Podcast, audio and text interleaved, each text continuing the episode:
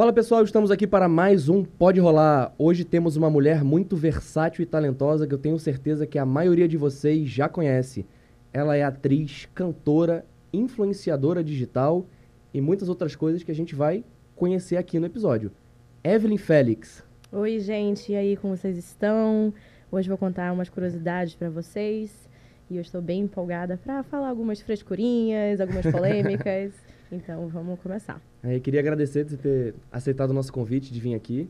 É, a Evelyn ter vindo participar com a gente foi uma coisa muito louca. Por ela ser uma. Não, porque, tipo assim, Ah. muitas coisas confluíram. É, Ah, sim. a gente, no nosso podcast, a gente começou sempre. Eu conversei com você em off, né? Uhum. A gente ia focar sempre em empreendedores, empresários, para contar sua história de sucesso e tudo mais. Só que, primeiro, né, o sucesso é relativo. Uhum. É você obter êxito naquilo que você se dispõe a fazer. Sim. E aí, a gente queria mesclar isso com influenciadores pro, pro projeto ter, ter mais alcance. É, é como eu estava te falando, né? Porque não é, a, a empresa e o nome da empresa não é feito só pela ideia do empresário. Tem, tem os, Exatamente. os funcionários, os colaboradores, Isso. as pessoas que trabalham na imagem. Então, é, é muito legal estar fazendo parte disso aqui, porque eu mostro uma outra visão também. Pô, com certeza. como funciona. Não, e na verdade, pô, como eu falei, você é cantora, atriz, Uhum. influenciadora, acaba que ainda se nicha com um projeto antigo do Pode Rolar. É, né? ai, que legal, fico bem E feliz. o, e o legal é que aí você já estava, desde o início do projeto, você já estava na lista de para ser convidada. Só que aí o que que acelerou tudo? Foi a gente botar a caixinha de pergunta Uhum. e aí você foi a pessoa mais indicada. Foi, Ah, foi a mais indicada, né? Em segundo foi foi o empresário que vai vir aqui na semana que vem. Uhum. E aí o Red Bull é nosso parceiro. Sim. E aí eu perguntei para as meninas da Red Bull, não tem, pô, vocês querem indicar alguém para participar do podcast, tudo mais? Aí unanimidade, Evelyn. Ai, que Aí a bom. gente, pô, já, já são três motivos aí, a gente já queria. Os fãs pediram e o, pô, o parceiro Uhum. pediu, já vamos agilizar o quanto antes. Cara, e eu sou apaixonada pelas meninas da Red Bull e a marca também, porque tudo que eu faço eu tento colocar eles. Tudo, tudo, tudo, tudo. Foi e legal. quando eu vi que já tinha Red Bull, eu falei, ai, pronto. Dessa parte aí eu já estou liberada, porque eu já sabia que tinha, então eu já fiquei feliz. Que Tava até falando com elas, quando elas vieram aqui, elas passam direto aqui. Aí, Uhum. aí muitas vezes a gente se encontra, fica batendo, trocando uma ideia, né? Aham. Cara, a história da marca da Red Bull é uma coisa absurda, né? Se a gente Absurda. parar pra ver, a coisa mais boba, boba entre Uhum. aspas, do Red Bull talvez seja o produto, que é o energético. Uhum. Porque tudo que tem por trás dessa conexão de pessoas, de esporte, de games agora, É. de tudo, É, cara, é eu- uma marca muito foda, Eu sou né? de uma vertente da Red Bull que é um pouco diferente, porque eu não me envolvo, não me envolvi com esportes, né? Eu, Hum. eu sou uma, uma jovem mulher que foi uma criança que eu não podia fazer nenhum esporte por conta de condições de saúde. Caramba, Mas eu sempre gostei, sempre gostei de aventura, sempre quis pular de paraquedas, queria fazer um monte de coisa. caraca. E aí, quando a Red Bull entrou em contato comigo, eu fiquei, será que eu me encaixo na Red Bull? Porque eu sempre vi a Red Bull, né, envolvendo alguma dança, É. algum campeonato e tudo mais. E eles, não, pô, a gente amou é, de forma orgânica como tu trabalha, tu é muito criativa e tudo mais. Aí eu falei, beleza, a Red Bull tá me dando aí um trabalhão, Legal. né? E eu tô há cinco anos, seis anos com a Red Bull. Nossa, E é, é um trabalho de formiguinha, de pouquinho em pouquinho, pra gente ter um reconhecimento. O auge da, da minha carreira com a Red Bull foi eles me levarem para o Rio de Janeiro para cobrir uma competição de papelzinho de avião. Paper Rings, já ouviu falar? nossa. Red Bull Paper Rings. É um campeonato de aviãozinho de papel. Incrível. Caraca. Incrível. Tem a categoria do maior tempo de voo, ah, tem de acrobacia. É sensacional. Aí eu participei aqui em Tudo Manaus. de avião de papel. Tudo de avião de papel. Nossa, que massa. E aqui em Manaus, eu fui apresentadora. Teve o maior número de inscritos, foram 200 pessoas. E direto, assim, eu apresentando e as pessoas jogando. Tá, tá, tá, tá, tá. Caraca, que Infelizmente, massa. é, não, foi incrível, Caramba. incrível. Foi uma, uma experiência sensacional. Fiquei rouca, passei mal, um monte de coisa. Caramba. E infelizmente não teve nenhum competidor aqui de Manaus. E aí acabou a competição, né? Descansar e tudo mais. E aí, depois de um tempo, entrou em contato comigo com uma caixa e um. E um é, qual é o nome, Jesus amado? Minha, minha memória tá muito bem. É, um convite e tinha um passaporte. Tinha um passaporte. Falando bem assim, Evelyn, nos encontramos no Rio de Janeiro. Eu, o quê? Do nada. No Rio de Janeiro? Caramba. Cara, o Red Bull me levou pro Rio de Janeiro, eu fiquei num hotel incrível, tive experiência com as pessoas incríveis. Fui pra lá, cobri, fiz um network maravilhoso que a Red Bull pôde me proporcionar. Nossa. E a gente foi conversando assim e tudo mais. E será que vai acontecer mais competições? Será que vai ter mais eventos que eu vou poder estar cobrindo? E talvez ser a primeira digital influencer, assim, que não tenha nada a ver com, com esporte, nem esportes Nossa, é, online, já a, a ficar cobrindo, entrevistando as pessoas. Então, foi é uma, uma, uma grande, um grande divisor de águas para mim. Nossa. Tanto como comunicadora, né? Eu faço publicidade e propaganda. Uhum. E é, foi realmente um divisor de águas. Eu soube como uma empresa funciona, eu, eu tô sabendo como, como eles têm as ideias. É uma aula, né? É uma aula, é Uma aula. Não, muito existe, na verdade não existe isso. Eu posso aprender isso em qualquer faculdade. Uhum. Mas na vida real, Só tá com uma das marcas mais fortes que só. existe, né? só. Tanto que quando a gente marca o Red Bull aqui nas, é, nas nossas postagens, Uhum. podia estar lá, é, bebida, tipo assim, na descrição do Instagram Sim. deles, né? O tipo do perfil comercial. Tá lá, marca. Uhum. E, cara, é uma marca muito foda. Quando a gente associou eles aqui ao podcast, a gente só. Cara, é uma marca que. Não, não tem que falar, é uma marca muito foda. Não né? tem, não tem. É, as pessoas associadas são sensacionais, É. a história como foi criada, a- as histórias que eles criam né, dentro também da empresa para motivar as pessoas a, a consumirem, porque eu acho que o Red Bull não virou só uma bebida, virou uma experiência, Com certeza. entendeu? Com certeza. É, e, e é fato, todas as festas têm Red Bull. Todas Todos os têm. eventos têm Red Bull. Entendeu? Não, não adianta. Tá lá, tá lá. Virou, virou um, um status muito forte ter Red É Bull. verdade. E eu sou a segunda influenciadora a, a ter né, essa parceria Caraca, que foda. no norte. Norte não, desculpa, norte não, Manaus. É, a segunda é a Bia, né? Ela tá, ela tá começando agora, eu acho legal. que é o, é o primeiro ano dela com a marca. E a gente vai fazendo e vai furando essa bolha de não é só esporte, é, é uma questão de experiência mesmo E ter Red sabe, Bull na quando vida. eu comecei a tomar Red Bull, eu sempre tomava em festa, né? Até Uhum. não, é, não é recomendado misturar com bebida e tudo mais, mas Sim. quando é jovem a gente acaba que. É gostoso, né? Nem jovem, sempre a gente acaba fazendo isso. Hoje em dia é o tempo todo, assim, entendeu? É. Às vezes eu prefiro tomar um energético que o café. Não, é, pra falar a verdade, sabia? Eu, quando eu tô assim muito pra baixo, cara, vou tomar um Red Bullzinho e tudo mais. E lá na minha casa tem uma Já dá asas, cervejeira. né? Dá asas, com certeza. tem uma cervejeira na minha casa que, se faltar, eu mando mensagem pro pessoal da Red Bull. Pô, tá faltando. E eu, tenho, eu faço muito eventinho em casa, faço muita reunião por conta dos meus projetos. E todo mundo toma Red Bull. Eu fiz uma música, né? Lancei uma música ano passado, vai fazer um ano agora. O press kit das pessoas, os influenciadores receberam um Red Bull. E eu criei um drink né? pra misturar com esse Red Bull específico, que era o Red Bull de coco.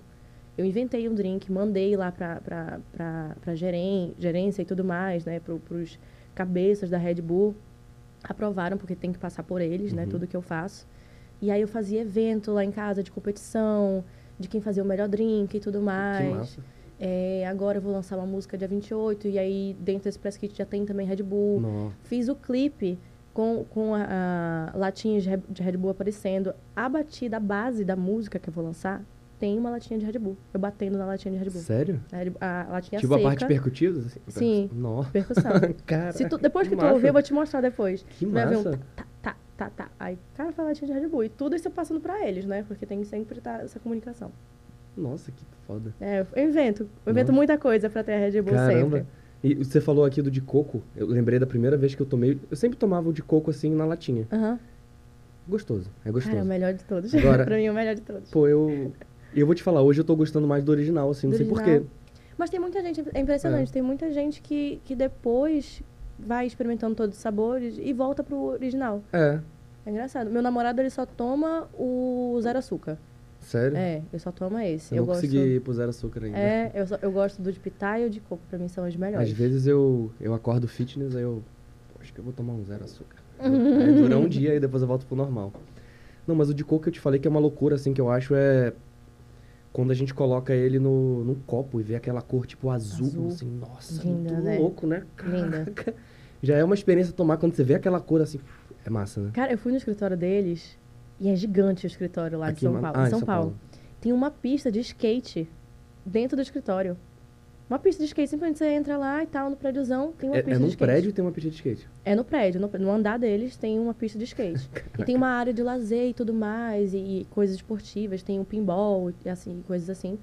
E aí tu vai passando pra ver as salas e as cadeiras, são Red Bulls que eu nunca vi na minha vida. Sério? Tipo de kiwi, abacaxi Caraca. e não sei o que, de toranja. E eu não podia tomar porque eu tava lá pra uma reunião. Aí eu fiquei, pô, cara, será que não tem não? Não, acabou. Nossa. Aí eu ficava só com o sabor original, mas eu queria experimentar outros. Eu quero experimentar. Porque tem, né, alguns lugares, algumas regiões, Ah, que só que tem aquele sim. sabor específico. Uma coisa, é, no Japão tem muito isso. Que tem, tipo, por exemplo, de sakura, de, de gengibre. Não sei se tem Red Bull, mas geralmente em lu- lugares assim tem Mais regionais, bebidas né? É, mais regionais. Mais regionais. Queria experimentar. Nossa, Ter essa experiência. deve ser muito louco Sou mesmo. viciada. Caramba. E nem quando a gente foi, a gente foi pro, pro, pro México, a gente passou a lua de mel. Cara, é tudo, tudo tem suas regionalidades, né? Uhum, Qualquer coisa que a gente comia salgada, qualquer coisa. uhum. Uma Ruffles, que acho que nem se chama Ruffles lá, não, não lembro. Você come e tem gosto de pimenta. Não arde, mas tudo tem gosto de pimenta. Tudo já tem uma, uma coisinha. Arroz tem gosto de pimenta. É como se eles colocassem uma pimenta que não arde, mas deixa gosto de É. pimenta. Caramba. Se bobear, deve ter Red Bull. de- Tô brincando. o Red Bull de pimenta, Ó. gente. Esse aí deve ser babado. Caramba. Então vamos lá, que senão a gente vai ficar conversando sobre Red Bull, Red Bull. o episódio todo. Sim. A gente de vez em quando fica olhando pra esse É. lado aqui, pessoal, que tem a, a vitrine do shopping. Aí, vez ou outra, aparece o pessoal. Um curioso, mais. assim, tipo, olhando É. o que, que tá acontecendo. Isso que a gente não começou com live ainda, né? Quando Uhum. começar com a live, aí sim que a gente tá com a, com a expectativa de realmente dar um pessoal aqui. Ah, legal, legal. Mas é. São problemas de internet aí que a gente vai resolver aí, se Deus quiser. Vai, vai resolver. Então vamos lá, Evelyn. Vamos. Primeira pergunta já começa Uhum. pelo mais simples. Evelyn Félix, é seu nome original, oficial, ou tem algum, algum traço de nome artístico, alguma coisa? É, Evelyn Félix é meu nome mesmo. Eu não sou tão fã do meu nome, Evelyn Félix. Eu não gosto do Evelyn. Eu acho estranho, mal, assim, não tem uma sonoridade que eu gosto. Eu vi que um clipe você colocou como Eve. É, então, é, é essa é a questão. É, eu tenho um alter ego atual, né, que se chama Una. É, E aí o Ive, é Ive, Eve. É, isso. o Ive, eu pensei, pô, eu não gosto de Evelyn. Então vou colocar Ive. É um nome diferente, tudo mais, facinho de falar, né? Parece aquele Pokémonzinho. então, eu pensei, ah, vou colocar assim e as pessoas vão me chamar assim. Independente se é pra influenciadora, se é pra atriz, se eu, se eu vou cantar em algum lugar. Só que eu vi que eu não, não era uma. Não curtiu também? Não curti também. Eu acho que eu não gosto do Ive, do Evelyn. Meu nome, Evelyn, significa maçã, avelã. E eu já não gostava desse significado também. Aí, é, esse, esse- ano passado, eu descobri esse alter ego, né? Que muitas pessoas confundem com, com personagem e tudo mais. E aí eu descobri a Una. Então, hoje em dia, eu gostaria muito que as pessoas me chamassem mais de Una, porque eu quero pegar Sério? como se fosse nome artístico mesmo. Tanto que tu falou, ah, eu olhei teu Instagram lá, tava Evelyn Félix, mas embaixo tava Una. É. E aí, eis o grande problema. Eu não consegui autorização para usar esse nome no Instagram, porque já existe uma Una Nossa. e ela não usa o Instagram desde 2019. E aí eu tô tentando bloquear e restringir Ei, o tempo deixa eu te todo. falar, isso é, isso é muito ruim, pô. Tipo, pra, sempre pra, pra empresa, pra tudo, a gente vai criar um Instagram. Uhum. Aí quando a gente vai ver, tem um árabe com o nome que a gente quer. Pois é, ela é Meu árabe Deus, também. olha Caraca! Mas Muito aí. louco. É, e tipo, é outro, outro problema. Eu já criei uma, uma, uma história com Evelyn Félix, né? Então as pessoas me conhecem com Evelyn Félix. É. É, é um nome que virou o nome de uma marca, entre muito parênteses, assim. É. Então, ah, a gente vai chamar hoje a influenciadora Evelyn Félix. Se tu falasse hoje a gente vai chamar a influenciadora, cantora Una, quem? Tipo, as pessoas não iriam a- associar muito. Então, é, eu tô tentando fazer, desvincular o meu nome para colocar cada vez mais Una para ficar o meu nome artístico mesmo. Entendi. Eu não sabia que era tipo. Una seria um nome artístico. Eu Nome sei que seria artístico. tipo um personagem. personagem. É, eu pois é, muita gente isso. pensa. Una significa única e união. Então, eu seria tudo, mas ao mesmo tempo única. Eu tenho, Hum, tenho foda. peso. E significa mulher também. Então, pra mim, tem, tem um significado. Eu gostaria muito que, que fosse a Una influenciadora, a Una atriz, a Una cantora. Mas é, é um grande processo. Só da atrás gente disso. ver assim, tipo assim, é, é um nome. Só de pronunciar tem um, tem um peso, Tem, assim, né? Tem é um bem peso. peculiar, né? É. Quando eu falo, oi, meu nome é Una, a pessoa fica, Una? ah, ah, é, Una. Pô, Agora, legal. Evelyn. Poxa, Evelyn. Evelyn Félix. Eu gosto do, do. Félix, mas a É. Evelyn Félix eu não, não, não gosto muito, não. Tô tentando desassociar. Caraca, entendi. É, Que massa. Mas, tipo assim, se tu for fazer um show agora, alguma coisa, vai ser Evelyn ou você vai colocar como Una? Una. Una. Entendi. Independente do que for. Caramba. né? E como que você começou no mundo, da- no mundo das artes? Seus pais te incentivaram? Como é que foi? É, eu comecei atuando de fato aos 16 anos, Uhum. mas eu sempre fui para esse lado artístico. Meus pais são, são médicos, meu irmão é médico, eu tenho família é, do interior do Iranduba, que são agricultores, pessoas simples, né? E tem um lado meu pai que são advogados, é, deputado e tudo mais.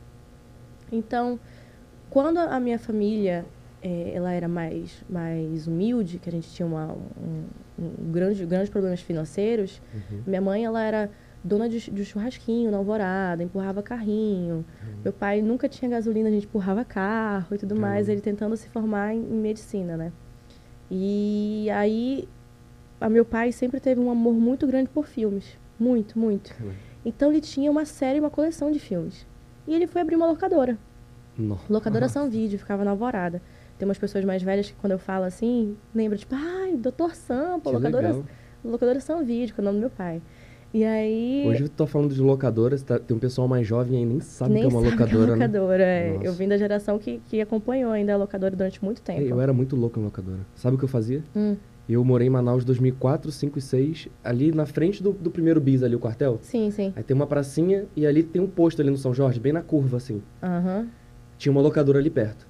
Aí toda vez que saíam, eles botavam filme lá e tal. Aí quando acabava, sem minha mãe saber, eu ia pedir o pôster. Ah, quando eles tiravam, eles deixavam o pôster. Alguns eles me davam, outros eles não davam, mas É, eu Tinha colecionava. gente que perguntava se podia dar o pôster É. mesmo. E aí, é, o meu pai tinha essa locadora, então eu me lembro de ficar assistindo muito filme. Muitos, muitos filmes, e eu decorava as falas com muita facilidade. Aí. Eu passei por uma cirurgia que eu fiquei algumas semanas sem enxergar, né? Fiquei com os olhos tampados. E aí eu escutava os filmes e eu re- refazia as cenas com a movimentação e com as falas. Que massa. Então eu sempre tive um, um pezinho, né, naquilo. Meus pais me levavam para circo, para parquinho. Isso mais com meu irmão, era, eu era bem menor, meu irmão mais velho. E aí é, eu sofria muito bullying, porque eu Caramba. tinha essa, essa, essa, é, cirurgia, eu, eu sou deficiente visual de um lado, né, eu sou cega do lado esquerdo. E eu tinha uma doença chamada rosácea. Ainda tenho a rosácea, né, uma doença autoimune. E isso era muito aparente com 9 anos de idade, 10 anos de idade. A Então, rosácea é de, é, tipo, ficar vermelha. é, é como se fosse uma gr- grande inflamação na pele, Ah, onde tem níveis, né? Ou a vermelhidão no rosto ou muita espinha. Eu tinha 9 anos, eu tinha muita espinha, muito. Caramba. Então eu sofria muito bullying. E aí minha mãe, não, quer saber? Eu vou fazer alguma coisa para minha filha, né, se distanciar desses problemas, além de eu trocar de escola várias vezes. Minha mãe me deu uma câmera. E eu comecei a tirar muita foto. Então eu tinha o lance dos filmes, onde eu fingia que eu era mulher gato ou coisa assim, tipo, pegava o cinto na, na da minha casa e batia assim como se fosse chicote. Caramba. E eu tinha uma câmera. E eu comecei a tirar fotos minhas e tudo mais. E gostava de fazer edição no PixArt, que era o primeiro aplicativo que eu descobri. Eu tinha um milhão de seguidores no PixArt. Que o PixArt era uma rede social. Era só árabe me seguindo, mas eu tinha um milhão. Nossa. Não tinha como comprar na época seguidores, então eu tinha um milhão Caramba. real. E aí é, eu tinha essa, essa experiência de me fotografar, fazer né, retratos, e tinha de imitar muito bem. Aí eu comecei a desenhar. Comecei a desenhar, comecei a desenhar. Aí depois eu comecei a cantarolar no banheiro. e aí a, a minha primeira pontinha de arte real foi eu virar fotógrafa. Virei fotógrafa. Nossa, que massa. Tirava foto, tirava foto no, no La Salle, das minhas amigas e tudo mais. E aí, é, depois eu virei modelo de um amigo meu, que é um Uhum. grande fotógrafo, que é o Gabriel Gardini. Eu fui a primeira pessoa a emprestar uma câmera pra ele, ele virou esse fotógrafo incrível que ele é. Caramba. E aí, depois, eu namorei um menino que me incentivou a, a cantar no concurso de calouros. Ganhei esse concurso de calouros, ganhei Pô, um cheque. Caramba. ganhei Chegou um chegando. cheque, isso em 2016. Não, É. eu tinha 16 anos, na verdade. Aí eu ganhei esse cheque e tinha um ano de aula de canto em uma escola de teatro. Olha só. E aí eu cheguei lá nessa aula de teatro, fiquei vendo o pessoal doido, né? Jogando no chão, imitando uns sons primitivos e tudo mais. E eu na minha aula de canto, assim, bem pequenininha. E aí eu, eu olhei, olhei e falei, nunca vou fazer isso. Nunca vou fazer isso. Mesmo eu amando, né, filmes, porque eu não tinha contato com, com peça. Uhum. E aí o professor notou que eu estava olhando do lado do vidro, porque era parecido com, com aqui, assim, Uhum. tinha um vidrão e um corredor. E aí ele falou, tu não quer fazer uma aula, não? Eu, não.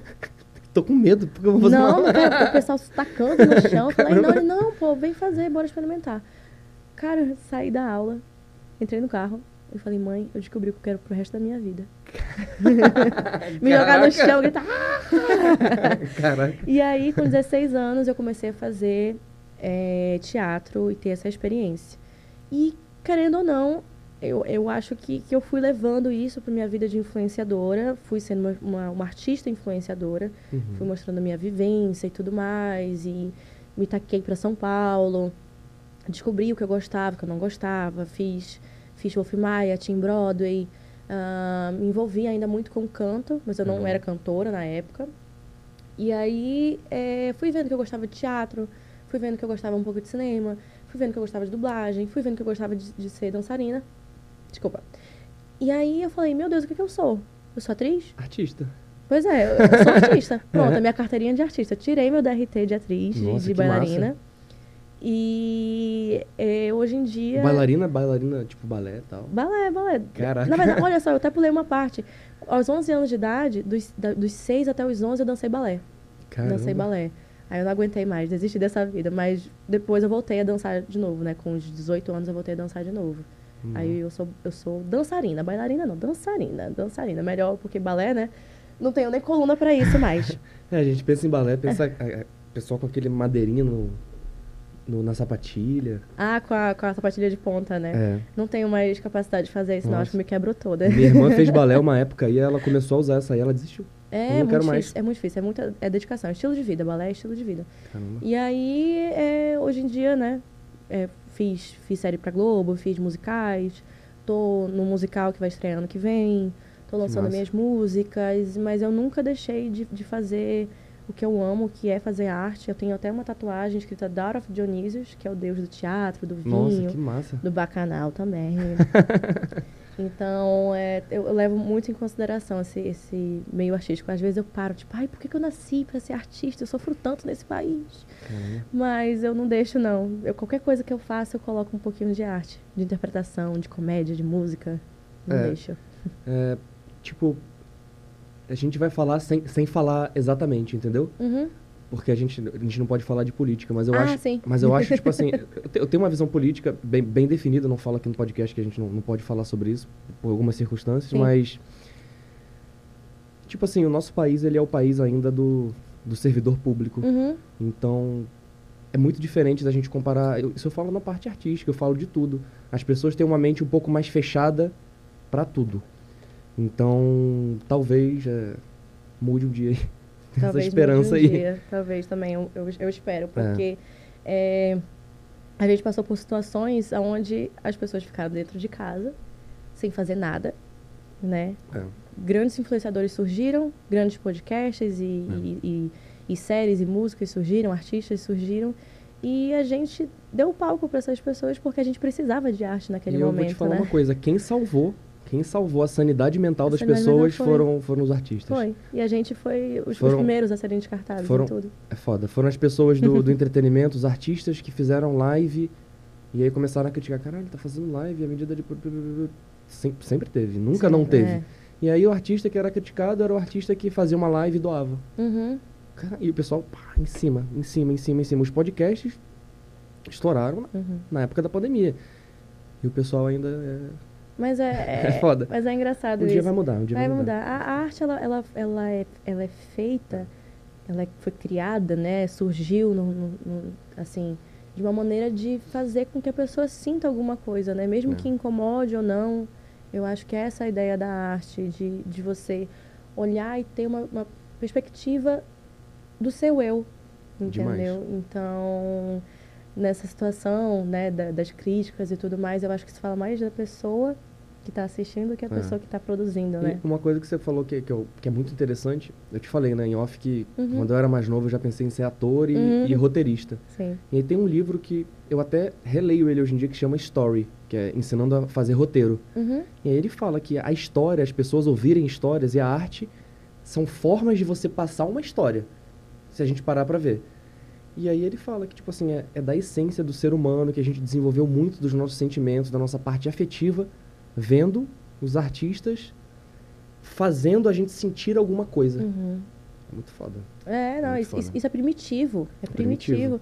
É. An- Antigamente, na época das cavernas, as pessoas passavam pela. É, Se juntava na fogueira pra contar uma história para contar da a caça. história e desenhava com a é, mão na parede. Então, Isso. tem a oralidade e tem o visual. Sim, né? pô, demais. E, e isso tá dentro da gente, na nossa genética. É, é, a comunicação também é uma, é maneira de, de você expressar é, é, esse sentimento, essa arte. É, a- a- o artista não é só aquele famoso, o artista não é só aquele que faz arte experimental. Às vezes, o alguns artistas têm que desenhar, assim, para as pessoas entenderem o que que está se passando, entendeu? É, Teve até uma, uma definição que eu vi assim. Por exemplo, quando a gente lê um livro, a gente faz uma, uma imagem na nossa mente, né? Uhum, Pega isso aí. tá. O artista, ele é a pessoa que lê uma coisa, tem uma, ima- uma imagem na mente dele Uhum. e tem coragem de expressar pro mundo como ele interpretou aquilo. Como ele interpretou. E, e umas pessoas Então, é vão um ato de conseguir- coragem e- Sim. e, emociona as pessoas, né? É um ato político também, É. entendeu? Claro que a gente não vai falar sobre política aqui, mas vocês entendem, né? É. Mas, mas isso é muito interessante. E é- aí, por exemplo, é, colocam esse óculos aqui, né? Esse óculos aqui na nossa frente. Tu tem uma visão Uhum. de- desse ângulo e eu É. tenho uma visão dessa aqui. Uma É. pessoa estudou para fazer um óculos perfeito, desse jeito que coubesse no meu rosto, o peso dele e tudo mais. Então, é- é- foi um artista que fez. Eu tenho Com essa certeza. visão daqui e tu tem dessa. A gente junta, conversando, complementa e cria uma coisa que nem pode ser o que o artista estava pensando que era. É, Mas a gente- daí a gente surge uma visão. e vai a inspiração e a gente cria uma coisa e tudo mais. E aí a gente é, percebe que somos seres pensantes e criativos, que a gente consegue mover coisas com o mínimo, entendeu? Demais. E hoje a gente É. vê. Já, já, não, já falando dessa parte artística, eu vejo que. Tipo assim, eu, eu, eu, tenho, eu tenho fé que tudo tá mudando. Uhum. Todos esses movimentos de, de minorias, eles estão prosseguindo. Não na velocidade ideal, que eu acho que ainda é um pouco lento, Uhum. mas a gente está prosseguindo para uma para uma aceitação maior. Isso eu Sim. falo na parte ética, na parte eh, da sexualidade. Eu acho que a gente está caminhando aos poucos para um movimento mais de, de inclusão de todo mundo. Sim. Que para mim tinha que ser sempre igual a todo mundo, mas tem um processo, todo mundo tem o seu processo. E eu vejo que a parte artística, muita gente ainda tem essa parte artística, eu falo muito dos homens assim. Uhum. Que o homem não chora, que o homem não é isso, que o homem não é aquilo, ele não se libera criar nada. Então tem muitas pessoas hoje que ainda têm bloqueios criativos pelo que a sociedade espera dele. Uhum. É sinistro, né? É. Não, isso é muito interessante que você falou, de, de fato. É, o medo de ser julgado, de ser Demais. colocado num- num- num- numa caixa, né? E mostrar que você não é que você é sensível e que você consegue se expressar de maneiras diferentes. Não, é uma loucura. A arte é, é para ser libertadora mesmo. É. Pô, demais. Libertadora. Infelizmente tem pessoas que não vão, não vão conseguir entender o que está É. sendo levado, que se se é uma, uma, uma sensação boa, ruim. Mas, mas é esse intuito mesmo, a arte é, é para te machucar, para te fazer sentir alegre, prazer. Então, Pra gerar sentimento, emoção, Pra gerar, conexão. É. bom, é ruim. reflexão, isso é uma ótima palavra, reflexão. Por exemplo, é, filme de terror não gera um sentimento bom, mas gera sentimento. Mas é uma forma de, de- É. né, você ter um, um- esse sentimento, não um sentimento bom, é, É. verdade. Cara, mas isso, tipo assim, eu acho que só o assunto arte daria um episódio inteiro aqui, eu acho. É. E eu conheço pessoas ótimo. que iriam falar muitas coisas boas, já vou te indicar aqui Pô, depois. legal. É, por exemplo, a- atrás de você tem essa. É uma obra de arte, feita pelo pessoal Uhum. da PB Art, que foi os que fizeram do Big Brother. Sim, sim, sim. Eu não entendo exatamente de arte, mas eu acho bonito. Aí tem gente que entende, nossa, a técnica que eles jogaram a tinta e tudo mais, tipo, o jeito que eles expressaram. Que é arte também, que, que nem a gente falou. É expressando a visão de mundo deles Uhum. numa escultura. Não, e eu Pode acho, ser em eu acho- tudo, eu né? acho bem bonitinha. Tem uma aqui também, né? Uma outra É. na frente, bem bonita também. Eu acho legal. Foi legal. Eu acho legal. Pô, eu curto. Eu quero aprender mais sobre arte mais é, plástica, eu não entendo muito. Uhum. Ah, Quero um aprender dia, eu- mais. um dia também eu quero fazer alguma É. coisa assim, com as mãos mesmo e Pô, pensar. tipo, quem. Pô, legal. Eu já não É. penso em eu fazer, eu penso em entender mesmo. Porque, Ah, tipo, entender, eu vejo legal. que quem entende, tipo, quadro, traço e sei lá o que, as cores, quem entende, vê uma, um quadro e se emociona. Mas sabe eu é ainda mais não legal? consigo fazer isso. É, tem uma coisa que eu acho super interessante, que eu aprendi na publicidade e propaganda. É você te- entender, tentar entender o pensamento de uma pessoa que é leiga. Tipo, pode ter a pessoa que sabe tudo sobre arte, não sei o que, foi feita assim, assado, com as pinceladas. mas tu vai conversar sobre, um, sobre esse quadro, né? Uhum. Para um leigo que nunca viu aquilo, e o que, que ele vai interpretar é muito mais legal. E a gente É, tem muito é isso com a mesmo. propaganda. É tipo, eu te apresento uma propaganda incrível, com uma mensagem subliminar. Tu entende tudo, de primeira. Agora, a pessoa que, né, que é leiga e, e tudo mais, de- de- né, na- questão... E é nessa pessoa que a propaganda tem que tocar, E é- né? E nessa pessoa que a propaganda tem que tocar. Exatamente isso. Eu acho mais interessante ouvir É de mesmo. pessoas que, que não conseguem Isso, é, isso gera como é que é? aquela consciência de marca, né? consciência de marca. Não, acho que eu me confundi. Acho que eu me confundi. Consciência. Não, acho que não é consciência de marca, não, não, não, não. Tem um, tem um nomezinho É, aí eu também. mas- nome, gente- eu estou de férias da faculdade, não lembrando de nada. Mas E- é bem legal E isso. deixa eu te perguntar. Você falou do é, que você conseguiu um milhão de seguidores no PixArt. É, rede social bem antiga. hoje em dia, eu acho que ainda, ainda, mesmo a gente vendo que está tendo alguns movimentos, né? Uhum. é, de TikTok, Instagram, tudo mais, eu acho que a- hoje ainda a mais relevante aqui pro Brasil ainda é o Instagram. Uhum. Não sei, eu acho. É, eu hum, tô achando que ultimamente tá sendo TikTok. É. Eu vou te ser bem sincera, assim. É, eu sigo muitos influenciadores, e até pessoas que não são influenciadores, que, que, que são os nossos seguidores, nossos números, que preferem o TikTok. Sério mesmo? Porque o TikTok, ele te vicia. Nossa. Te vicia, entendeu? Tipo, tu tá lá e tal, e tu tá passando 5 minutos, 10 minutos. Quando tu vê, tu passou 3 horas no TikTok em vídeos de Eu acredito totalmente em você. 13 segundos, 1 minuto, Sa- entendeu? Quando eu tava no quartel ainda, aí eu tirava. O pessoal do quartel aí vai, vai me mandar uma, uma punição atrasada. E eu tava, tipo, de permanência, que tinha que ficar duas horas lá, tomando conta da guarda lá, eu pegava meu celular e botava o Rios. Uhum. O tempo passava de um jeito É, louco, assim. é impressionante. Muito rápido mesmo. Impressionante. Mas o, o Instagram teve o seu auge, com certeza, assim, as pessoas são muito conhecidas pelo Instagram, porque o Instagram é uma vitrine, É. né? É uma vitrine onde você vende seu peixe e a imagem. Mas o TikTok é, um- é uma rede de entretenimento. Quanto mais bobo o vídeo, melhor ainda. As pessoas estão lá pra realmente ter esse alívio. É, é um alívio, é um alívio. Ele, ele surgiu assim, surgiu não, ele, ele teve o seu grande eh, boom na pandemia, onde as pessoas estavam em casa e tudo mais. E, por exemplo, lá eu tenho um milhão de seguidores. Eu tenho um milhão, Caramba. um milhão ponto um milhão de seguidores. É, um milhão e ponto um Tu seguidores. acha o alcance do TikTok é maior que o do Instagram, tu acha? Muito maior, Sério? muito maior, muito maior. A gente não começou no TikTok ainda. Só que o Instagram, ele tem a ferramenta Rios, que é muito interessante. Tu tá lá no Rios, né? Aí tu vê um vídeo que tá com 60 mil curtidas. Aí tu vai apertar na rede social dessa pessoa que postou. Ela tem mil seguidores. Tu pode usar esse áudio que ela usou e ela ganhou 60 mil curtidas, pode usar esse áudio e fazer um vídeo. Tu vai ter muito, muito engajamento. Sério? É impressionante, é Aquele áudio impressionante. com uma setinha pra cima, né? É, que tu pode utilizar Entendi. e tudo mais. Tipo assim, Caramba. é de certeza que o Instagram vai De- te, te mandar pra todo mundo. É, eles estão com essa competição, né? O Instagram querendo vencer o TikTok, É. enfim, né? E aí o TikTok ele não tem isso. Tu pode fazer o melhor vídeo e não vai ser enviado. Agora, se tu fizer um vídeo bobo, das mesmas coisas que tu sempre faz, por exemplo, eu, eu bombei com o vídeo da Coraline, que eu faço stop motion. Caramba. Besteira, besteira, assim, total. E aí eu, eu postei 7, 7 milhões de views, não sei o que, não, não, Caramba. 8 milhões de views. Tem vídeo meu que tá assim. Que massa. E aí eu vou fazer um outro sobre um outro assunto, não bomba. Aí eu faço de novo. Aí eu faço de novo. Aí eu reparo que, que o TikTok entende que se eu fizer sobre um assunto específico, ele vai começar a enviar. Ele funciona desse jeito. Então tem toda uma inteligência. aí. Tem, tem toda uma, uma, uma coisa. Tu pode colocar até sem hashtag, ele vai tá mandando. Que massa. Se for sobre o mesmo assunto. Agora, se não for sobre o mesmo assunto, tem que ser muito certeiro, assim, pra dar, dar bastante visualização. Que Mas eu massa. acho que o, o TikTok tá sendo mais. Ah, As pessoas entendi. estão bombando um pouco mais.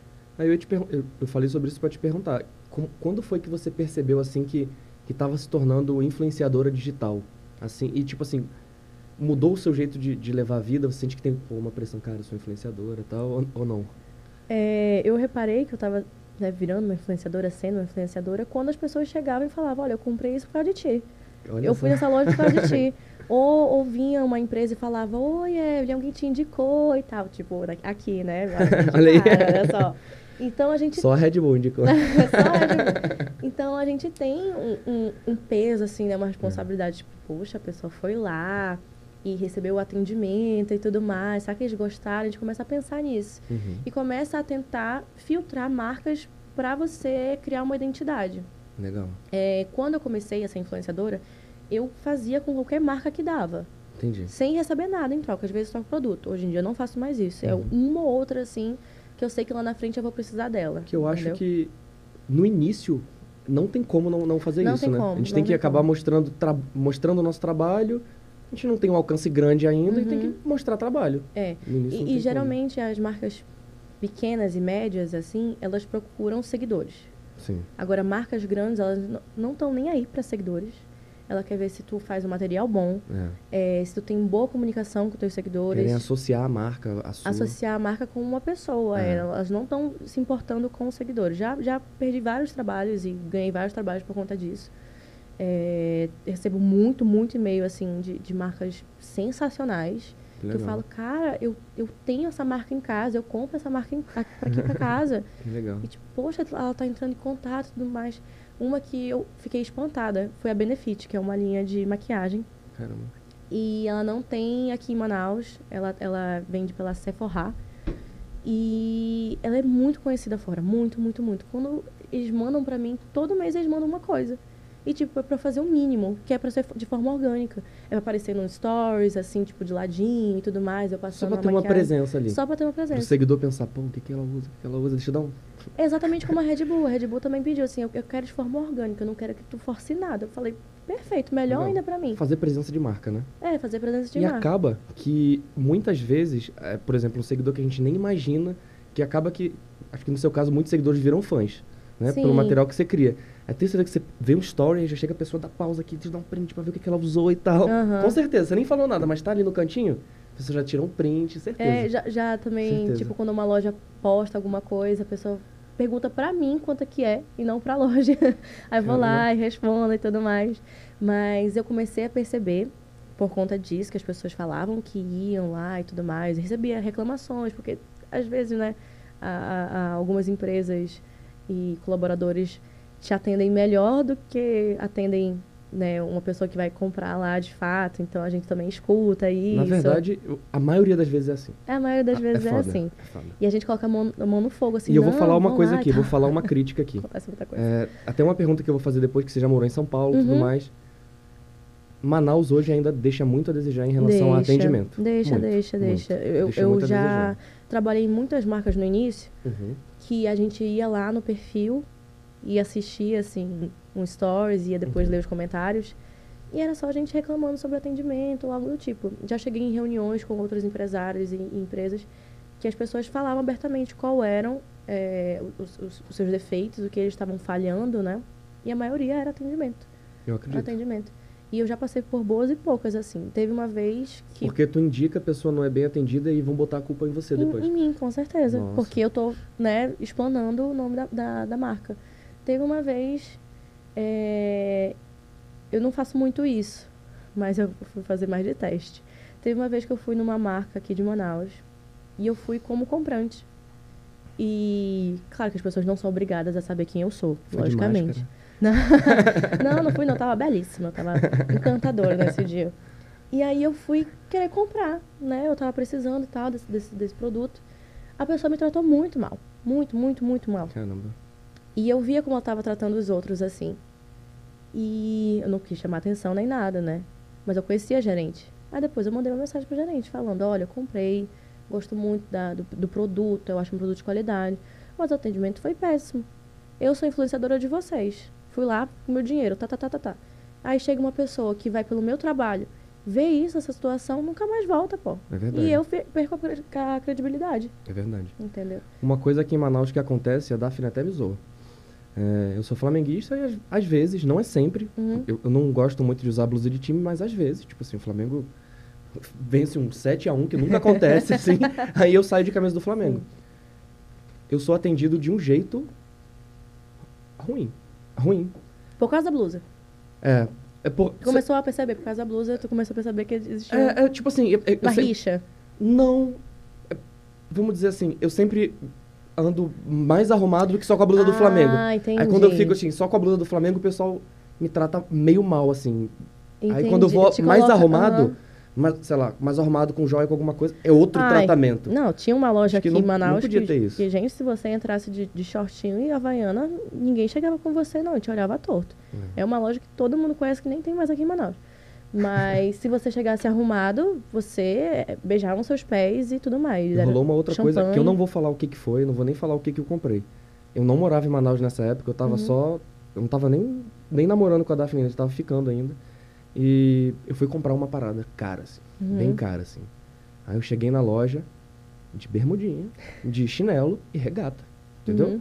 E com a cara toda amassada, de ressaca e tal. Aí eu fui comprar a parada. A parada era mais de mil reais. Aí eu comprei à vista a parada. Mudou o tratamento total, assim, me Então. ofereceram drink e tal, mas tipo assim, eu fui atendido mal no início. E eu pensei até em não comprar naquela loja. Pois é, tu desiste no meio do caminho. Mas o que eu queria só vendia naquela loja. Aí eu tive Uhum. que comprar, entendeu? Mas é foda. O, o meu irmão, ele compra muito, muito, muito, assim. Ele, ele tem uma compulsão por comprar as coisas. Meu irmão, se você estiver vendo isso, é, Não é só ele, muita gente tem essa compulsão aí. E ele, ele anda muito nessas lojas aqui, né, de Manaus. Ele falou uma vez pra mim que ele prefere online porque ele não, não vai ser atendido por uma pessoa grossa, Caramba, entendeu? E ele recebe muita compra online. daqui a pouco ele vai comprar no metaverso. No metaverso ele vai estar comprando, não duvido É. nada não, porque ele é viridado, assim, em tecnologia. Mas tem gente que fala isso também, que prefere não, não comprar, né, pessoalmente, prefere comprar na internet, que chega logo e tal. Mas eu vou te precisa- falar uma coisa, Evelyn, eu acho que tá, tá mudando também. Uhum, Eu acho que não tem como a gente comparar. Eu acho que tudo que é grande inovação no nosso país começa primeiro no eixo. Vou botar, eu ia falar Rio São Paulo, mas vou botar São Paulo Rio. uhum. Primeiro São Paulo, Sim. Rio, aí depois vai para região sul, Curitiba, tudo mais. E aí vai chegando depois e no norte acaba que ainda chega com a internet, com a velocidade, e tudo Uhum. mais hoje está bem mais rápido. Sim. Eu acho que essa, essa referência em atendimento que a gente vê lá, cara, a gente foi no, no Outback um dia, acho que foi em Curitiba. Nossa! Eu fiquei, eu fiquei tipo assim, com aquele, aquele gatilho da reciprocidade, assim, pelo garçom. O atendimento é incrível. Não, se pudesse dar 50%, 100% de gorjeta, eu acho que eu dava. Porque eu cheguei e fiquei emocionado, pô. Não, é, É loucura, pô. Quando a gente Loucura. viaja para alguns lugares ou tem atendimento aqui mesmo em Manaus, a gente fica tipo, caramba, que legal, a pessoa já chega com um sorriso É. e tu automaticamente, né? E não, e sabe uma coisa que eu lembrei, até no TikTok eu vi isso. Tem um Hum. restaura- restaurante chamado Karen's nos Estados Unidos. E Karen lá para os Estados Unidos é aquela mulher super antipática. Sério? E todos os atendentes, todos os atendentes, sem exceção, do gerente ao atendente que vai, né, tu vai pagar, eles te atendem super mal, super mal. Mas é a ideia do restaurante. Eles jogam comida em cima da Nossa. mesa, eles te xingam e tudo mais. E tem gente que vai lá comer sem saber disso, né? Então tem os vídeos de reação e tal. E a comida é deliciosa, todo mundo fala que a comida é sensacional. Nossa. Aí depois, claro, que se eles passam no limite, eles falam, ai, não, a gente tá brincando e tal. E aqui somos, somos atores e atrizes. Que e- legal. mas é, eles usaram essa ideia de- do atendimento ruim para eles se autopromoverem e eles estão bombando. Depois pesquisa Karen's Restaurante, Pô, vou olhar Estados mesmo, Unidos. Assim, é bem legal. Acho que poderia até acontecer isso aqui em Manaus, que seria fácil. Não teria nenhum problema. Pô, dependendo do local aqui em Manaus, que não te falei, eu acho que tá melhorando, mas Uhum. dependendo do local, a pessoa nem, nem perceber que é temático. Né? Poxa vida. Tô brincando. tá, Então, não tô tão não tô brincando, não. Mas você entendeu, né? É. Tipo, a- a- às vezes a gente tem que associar o nosso nome com coisas que a gente Sim. de fato gosta. É, depois de um tempo, depois de você criar uma, uma vitrine no seu Instagram, uma base, você mostrar no seu Media Kit, ah, eu trabalhei com essa marca, tal e tal. Eu já trabalhei com a Omo, com a Amaro, Caramba. Benefit, Criança Esperança. Sério? Nossa, que massa. É, então, eu, eu juntei tudo aquilo que eu realmente usava no meu dia a dia, ou eu tinha uma- um apreço né, pela marca, e aí eu coloquei e explanei isso. Aí Que agora eu legal. só recebo o que eu, que eu gosto mesmo. Nossa, que massa. Tô ne- nesse, nesse ponto, estou muito feliz. Caramba, demais. É. E deixa eu te perguntar, Hum. antes de você fazer algum, algum trabalho artístico, Uhum. você tem algum tipo de preparação? Algum ritual, alguma coisa assim? Olha, eu já levei muito esporro de alguns diretores por conta disso. Aquele. Hum, Ah, vocalize? Ah, Não, não, isso aí eu tô zoando. Mas algum ritual mesmo de, de concentração, algo do tipo. É, são atores e- e atores, né? Atrizes e atrizes. Uhum. Mas eu tenho um- uma coisa específica que é dar presente, que eu até tô aprendendo isso agora, Uhum. que eu achei genial. Que é você dar presente pro seu personagem. É Como assim? É tipo assim, eu, eu tô em um laboratório agora, eu tô numa produção que é a Uhum. Escola do Rock, musical.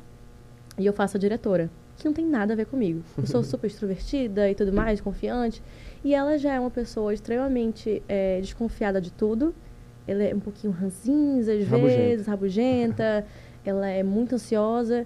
E aí eu pensei, o que que daria, né, pra pessoa conseguir visualizar na plateia que eu sou uma diretora de 30 e poucos anos, que tem sete gatos em casa, nunca beijou na vida e tudo Caramba. mais, e se apaixona por um roqueiro. É, eu dei um óculos pra ela, onde eu uso nos ensaios. Eu dei um broche, que é uma rosa, porque o nome dela é Rosalind. Hum, E dei uma caneta onde eu vou ficar apertando enquanto eu estiver ansiosa.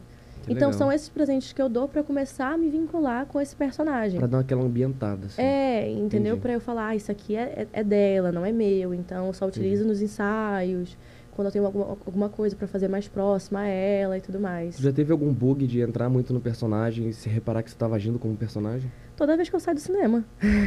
Toda vez que eu saio Sério? do cinema, eu- eu- o personagem entra em mim, eu falo, ai, agora eu sou viúva negra. Não, mas, mas eu tive isso, deixa eu ver. Eu fiz muita peça, durante um tempo da minha vida, muita peça de princesa. Caramba. Fiz muita peça de princesa. Hoje em dia eu não quero fazer mais, não. Quero fazer só, só drama, é, assassina, Não, vai, coisa assim. vai, vai que a Disney te chama pra fazer um remake aí de um. Ai, Pô, já não, com pensou? certeza eu faço. Eu acho que até eu tô brincando. É, mas eu já tive muito isso como princesa. Eu saía falando assim, eu achava que o mundo tava cor-de-rosa, aí depois eu Caramba. voltava pra aquela depressão Caraca. de, de ser artista. mas nunca, nunca tive esse esse problema. Eu desvinculo muito rápido. Esse que foi, esse que é um, um dos meus problemas. Entendi. É, que meus, meus diretores, às vezes, eles batem um pouco de frente assim comigo. Não bater de frente de discussão, mas Uhum. dos meus métodos, né? Eles podem te ensinar um método, ah, se concentrem aí, façam o alongamento de vocês. Mas eu tenho uma chavezinha muito rápida. É, teve uma vez que eu estava lá na, no Wolf Maia, e uma diretora incrível chamada Jussara, ela brigou comigo porque eu estava na coxia rindo e eu entrava em cena chorando, gritando. E eu conseguia, tipo assim, ah, meu Deus, o mundo tá acabando. Isso aí. E aí ela falava, tu não tá sentindo, isso não é de verdade. Eu falava, eu tô sentindo. Ela me mostra. Aí eu fazia, aí ela parava. É, eu me senti tocada, mas não é assim. Porque, porque querendo ou não, isso faz com que os outros atores fi- é, é, fiquem ah, desconcentrados, né? Porque eu posso, sem querer, Você pode desconectar eles. é, eu posso Hum, desconectar eles, entendi. porque todas as energias, elas são ah, passadas, né? Uhum. E aí eu tô com uma energia super alta, enquanto o, meu parceiro de cena tem que ser dramático e tudo mais. E aí, sem querer, eu passo pra ele e ele não, não Aí consegue entrar. E quebra, quebra, Entendi. quebra o jogo e tudo mais. Então, é uma grande luta me concentrar. Caramba. Às vezes eu, eu tenho um personagem aqui, já certinho, eu tô aqui, olhando pra cima e tal. Ah, eu vou a cena. Aí eu faço. Caraca. Então, eu, eu tenho que me poldar pra eu não passar isso pro outro. Essa parte de, de atuar, assim, e, tipo, demonstrar emoção, sentimento, Hum. é uma coisa que, que aprende ou é uma coisa que, tipo assim, mesmo você... Vamos lá, mesmo que você já tenha uma facilidade de demonstrar, é uma coisa que dá pra se desenvolver? O que, que você acha? É, eu acho que é técnica. Ah, Porque entendi. assim, eu posso estar num dia horrível. E a minha cena é um casal feliz andando no parque. E sei lá. E é pode- possível fazer. E é possível fazer com técnica. Eu, eu, po- eu posso estar de fato sentindo. Tem momentos que eu vou estar de fato sentindo aquilo. Não sou eu, eu estou emprestando o corpo pro personagem. Mas se eu tiver um dia ruim, numa Entendi. peça onde não dá pra ser refeito, porque o público tá lá olhando como se fosse, né, cinema, Então, deixa cinema. eu te perguntar. Hum, Muita gente chega e fala assim, quando era criança, assim, né? uhum. Eu vi muito acontecer. Amigos meus da escola, tudo mais. Aí o professor pergunta, ah, o que, que você quer ser? Tudo mais, ah, quero ser atriz. Aí chega a pessoa, chora aí então. Ai, Aí a pessoa até tenta, mas tipo assim, então isso aí tipo é uma loucura. Aham, não, é, é. Mas é, é técnica, muita coisa é técnica. Muita, muita, muita. Entendi. O jeitinho que eu vou mexer o meu dedo é técnica. Entendeu? Porque Nossa, tem uma legal. intenção. É, pode vir de forma de dom, natural. Consigo acessar super fácil. Mas tem que ter técnica. Porque Que vai ter massa. dias que eu não vou estar bem. Entendi. Tinha até um- ontem uma atriz desse núcleo que a gente está ensinando. Ela falou: Ai, não tô num dia bom. Não vou conseguir fazer. Aí minha diretora falou: Mas a tua personagem também não tá num dia bom. Olha aí. Como é que ela é nesse dia ruim? Como é que ela chega? Como é que ela fala? Como é que ela grita, então? Que legal. Então, é, é- é meios de como você vai acessar e muita técnica. O ator não para de estudar nunca. Ele tem que ficar estudando um ser humano. E o engraçado é que muita gente fala que ele é ator vagabundo, não estuda. Muita gente fala isso, Ai, né? gente, não. É uma loucura. É uma loucura. Uma loucura. É porque você associa você Foda, ser né? artista com fama, ator, né, global e tudo mais. E não, não é isso não.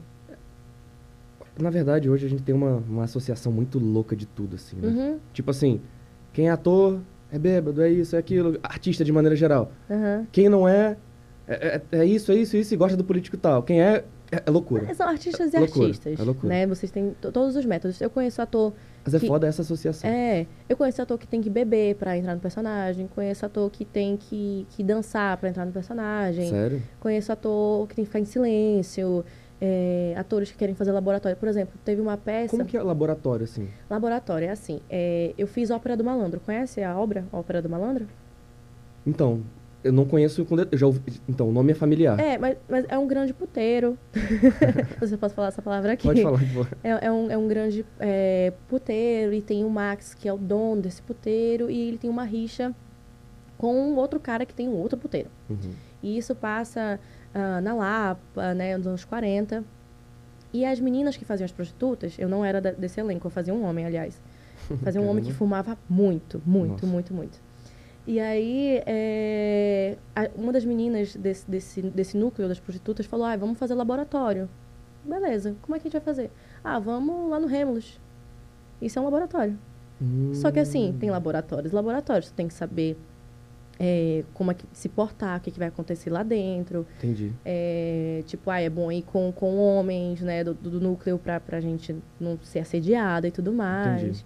E aí a nossa diretora falou assim, olha, eu acho melhor não vocês não fazerem isso, porque Entendi. vocês vão estar no meio lá muito ruim, um laboratório, seria incrível, mas vocês não conseguem é, conversar com essas meninas laboratório fora é como disso. se fosse uma imersão. Imersão, é uma imersão total do Você personagem. falando nisso aí, eu, eu- Sabe o Coringa do Heath Ledger? Uhum. Eu sou absurdamente fã disso aí. Até quando eu era criança, minha mãe fica puta, eu passava talco na minha cara, pra ficar que nem ele, assim. mas eu tinha pesadelo à noite. e aí eu fui ver um documentário, acho que foram fãs que fizeram sobre ele, que quando ele, pra, pra ter aquele ar mais sério, mais isso, mais aquilo, ele ficava vendo a- vídeos de assassinatos bizarros. É, e se É eu não tipo- me engano, ele não, ele não ficou no... Ou foi o Diário de Leto que ficou trancado no apartamento? Foi o Heath Ledger, inclusive. Foi ele também? Ele foi encontrado morto com overdose por causa disso aí. É, Tem gente que fala que ele ficou muito preso naquele personagem. não conseguiu voltar, não, conseguia, né? não conseguiu voltar e não conseguia dormir, aí tomava muito remédio pra dormir e acabou que Uhum. faleceu. É, mas mas é, tem isso, essa imersão. É Caramba. necessário fazer isso para alguns papéis. Tem outros Entendi. que não, não precisam porque ah, é, uma, é, uma, é uma peça rápida, infantil ou algo assim do tipo. Não estou descartando que você precisa, não Uhum. precisa entrar né, né, a fundo do personagem para uma peça infantil, não é isso? Mas tem, tem é que é papéis mais e papéis. simples, né? Não É, tem aquela carga dramática. Carga dramática. É, geralmente a gente faz laboratório quando tem uma carga dramática. Entendi. Ou quando a gente não encontra o personagem, a gente quer uma luz, entendeu? Entendi. Mas, legal. mas existe laboratórios e laboratórios, com É. muita responsabilidade. Tem gente que faz loucura. Tem eu acho que, não hoje em faz. dia fica muito fácil, assim, até de ter essas imersões de laboratórios Uhum. com a internet. Acho que tudo que a gente pesquisar na internet a gente acha, É, né? também. Fica- Ainda bem que a internet fácil. veio aí, É. é, mais segurança. E ainda mais, tipo assim, depois a gente vai, quando acabar aqui eu vou te mostrar ali, Uhum. o, o, o metaverso tu vai pra qualquer lugar, é uma loucura. Ai, quero testar. É uma loucura. E deixa eu te perguntar uma outra coisa. A gente até falou em off aqui. Uhum. Vou falar até uma coisa antes. Tem, tem diretor que dá liberdade pro ator mudar as falas. Tipo assim, ele entrar no personagem, entender o que o personagem tá sentindo Uhum. e falar como que ele falaria da interpretação dele, ou tem que seguir exatamente o que o roteirista colocou. É, a gente tem que seguir o roteiro para ter um entendimento da história, Uhum. porque tem muitos personagens que você não sabe o passado, é, você sabe um pouco do futuro naquele tempo que Uhum. o, o texto tá rodando. Tem um lapso temporal ali. Tem um né? lapso temporal. Entendi. Então você tira o que o o personagem sente e quer comunicar através daquelas falas mesmo. É, tem alguns diretores que, que deixam poucas coisas que são, são rasuras no texto, que a gente chama de rasura, que a gente pode colocar uma respiração a mais, a gente pode colocar é, um- um- alguma Um pergunta, trejeito. um trejeito, mas é, é- é mais viável que você siga mesmo o que o roteiro tá, tá, tá adaptado para fazer. Agora, por exemplo, improviso. Aí aconteceu uma situação numa peça. Caiu uma lâmpada, tem que continuar o show, né? Entendi. Caiu uma lâmpada. Você tem que improvisar com algo que tenha a ver com a peça. Não pode ir, caiu, né, a lâmpada. Parar, sair do personagem. é- Não, jamais. Ixi, jamais, jamais, jamais, jamais. Tem, tem várias, vários vídeos na internet de, de improvisos, por exemplo, Melhores do Mundo. Melhores do Mundo, que é aquele grupo de, de stand-up. Eles improvisam muito, mas é dentro, roteirizado daquilo que eles já sabem.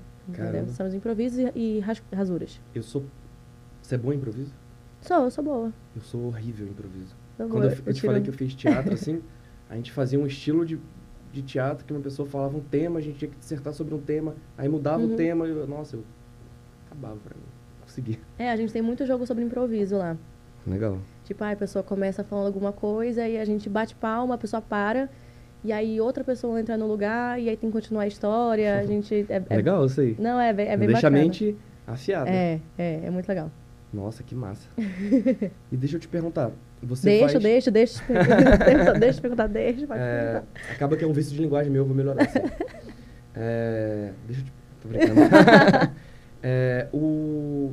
Você faz hoje faculdade de publicidade e propaganda. É atriz, cantora, influenciadora. Você, Uhum. Isso. como é que você organiza a sua... Sua rotina, sua agenda? E também perguntar uma coisa polêmica, assim. Que eu não acho polêmica, eu acho, eu acho que foi muito foda. Que saiu o, o cronograma de stories da Boca Rosa, né? Aham. Eu achei do caralho. Achei do caralho, achei muito massa. Você segue algum cronograma, alguma coisa assim? É, eu tenho uma assessora, Uhum. hoje em dia, uma assessora e um amigo que me ajudam muito, que ele é meu stylist também. E, Pô, legal. e a gente tem toda essa, essa, essa montagem né, do que a gente vai fazer Um planejamento, né? e planejamento, com certeza. Parando pra ver, é, é um business, né? É, Então assim, tem que ter um eu planejamento, não uma vejo nenhum organização. problema de ter saído. Não vejo problema de ter saído, não, né? Porque foi vazado. Mas. Vazado assim, sem querer, porque passaram no Cara, stories. na real, eu, eu ela- achei muito foda assim quando saiu. Eu falei, cara, isso aí é um negócio, olha aí que foda, pá. Até É, vou porque ela, se inspirar ela também. não é só uma digital influencer. Entendeu? Ela é um nome, ela é uma empresária. É, é uma marca, o é nome uma dela. marca. É. Então tem que ter cronograma. Ah, meu Deus do céu, eu tô aqui dormindo, acordei três horas da manhã, vou escrever o que, eu senti que eu quero fazer amanhã. Não é isso, Ninguém entendeu? faz isso. Ninguém faz isso. Se faz isso, é louco, porque qualquer coisa tem planejamento pra gente executar. É. Então, é, semanalmente eu tenho reunião co- com, com, com essas pessoas e a gente divide em tópicos o que a gente acha relevante, o que a gente não acha relevante. Por exemplo, amanhã eu tenho um trabalho numa rede de supermercados que eu vou com a minha amiga e tenho que fazer X material para ser lançado amanhã. Legal. A partir de amanhã eu tenho que fazer blackout no meu, no meu, no meu Instagram. Uhum. Porque eu vou, vou lançar uma música dia 28. Então eu tenho uma programação pra eu ficar. Né? É, ficar lançando o que, que vinha aí e tudo mais. Olha só, eu tô usando uma, uma blusa com Ela é Lenda, que é o nome da minha próxima música. Então Vai sair é- semana que vem, né? Vai sair semana que vem, dia 28. Legal. E aí é, é tudo pensado, ti- minicamente pensado, porque tem que atingir é, eixos e, e- e público que eu quero, e tem metas. Então eu tenho que ser muito, muito fiel àquele cronograma. Se eu sair um pouquinho mais, já tudo erra, tudo fica, fica ruim, ninguém entende nada que está acontecendo. Já aconteceu várias vezes de eu estar no meu Instagram eu olho o meu feed e eu falo, que loucura, tá tudo misturado. Não gostei. Não, vou chamar aqui a assessoria, bora conversar. Como a gente? Vai fazer isso aqui, não sei o que, não, não. Então, Legal. é, tem que ter esse... esse... Hoje fica até um pouco mais fácil de organizar o feed, que dá pra fixar umas publicações no início. É, né, adorei de fixar, Legal adorei de mesmo. fixar. Não, não fixei ainda, não. Eu também não, mas achei mas eu- legal. Eu, acho que eu vou fixar umas coisas aí, eu tô pensando na, na ideia. Eu tava vendo é, de uma pessoa que vai ser entrevistada semana que vem, eu, nossa, umas paradas muito foda no topo assim dele. Eu falei, caraca, será que ele sempre posta assim? Aí eu vi que tava fixado. eu, Ah, espertinho. Não, é. Tem, Fez tem uma pessoa que é a Amanda Monteiro. Cara, eu sempre falo sobre ela porque eu acho ela sensacional. Ela faz umas coisas e ela se mostra tão organizada, porque eu não sou tão organizada assim, eu sou bem ruim.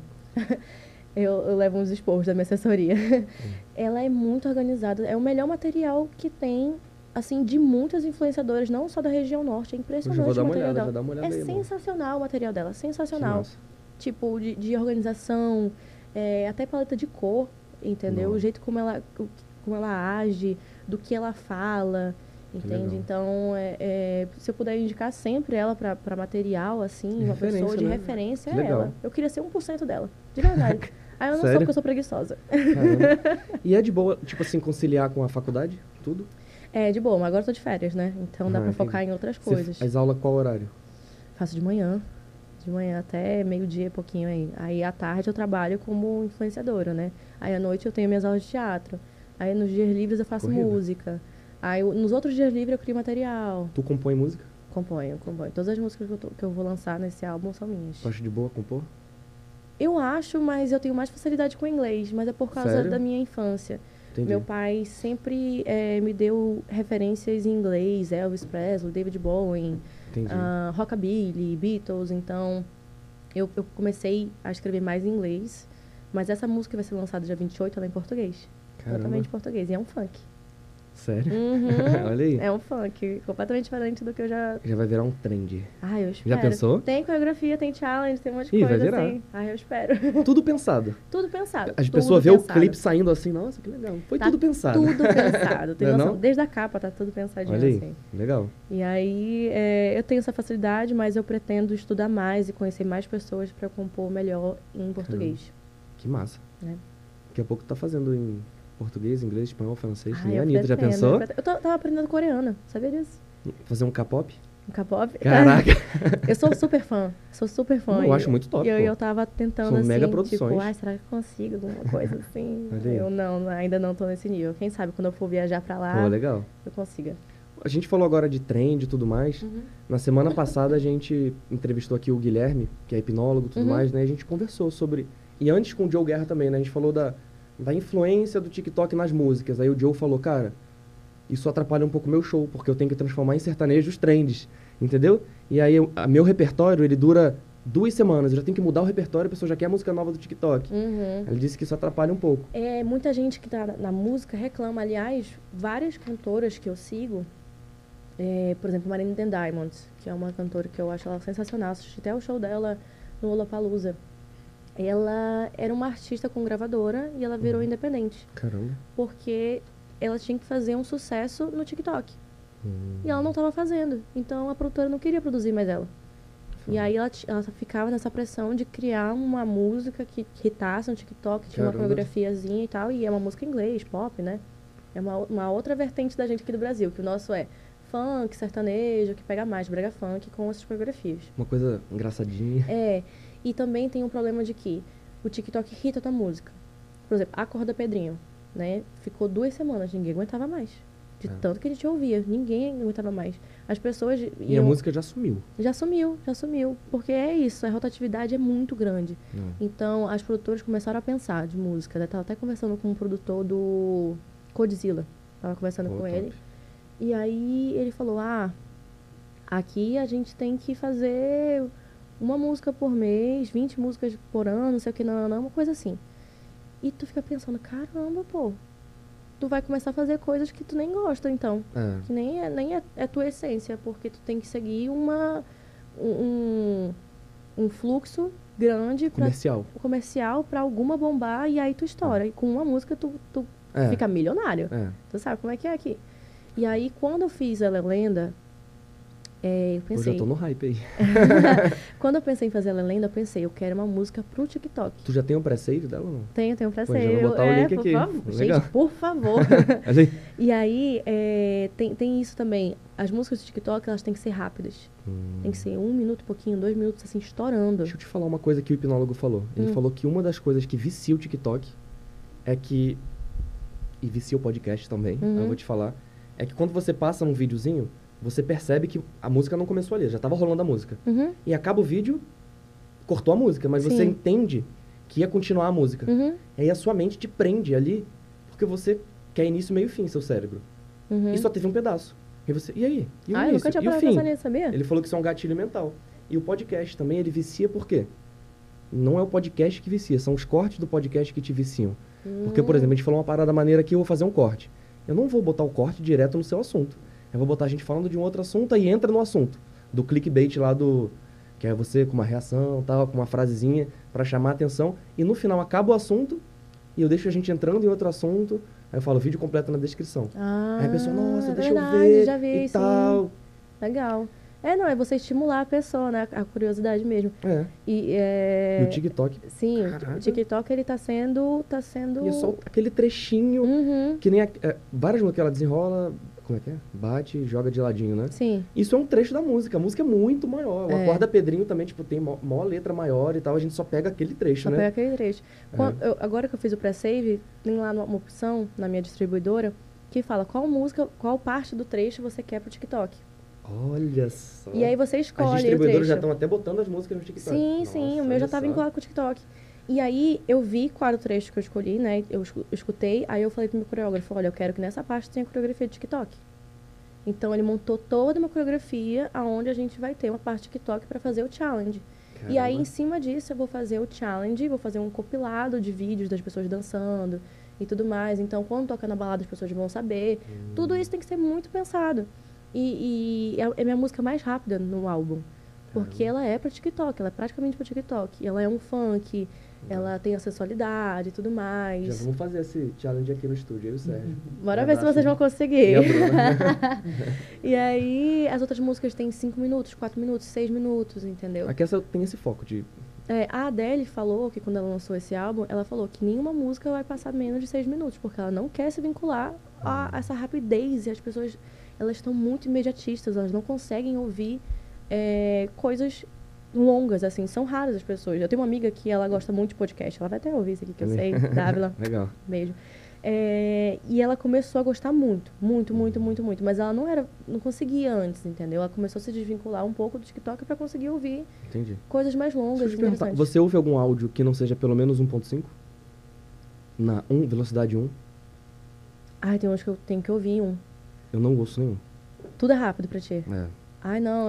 Depois eu, que botou isso aí, eu. Eu tenho um pouco de ansiedade, vou te falar a real. Aí eu vejo uma pessoa falando rápido, aí eu coloco assim, um não, minuto. Eu acho que, às vezes, quando eu falo com algumas pessoas que têm um sotaque muito forte da região delas, que eu não tô acostumado, que é logo em seguida a gente já, sei lá, vira uma chave e já se acostuma com o sotaque.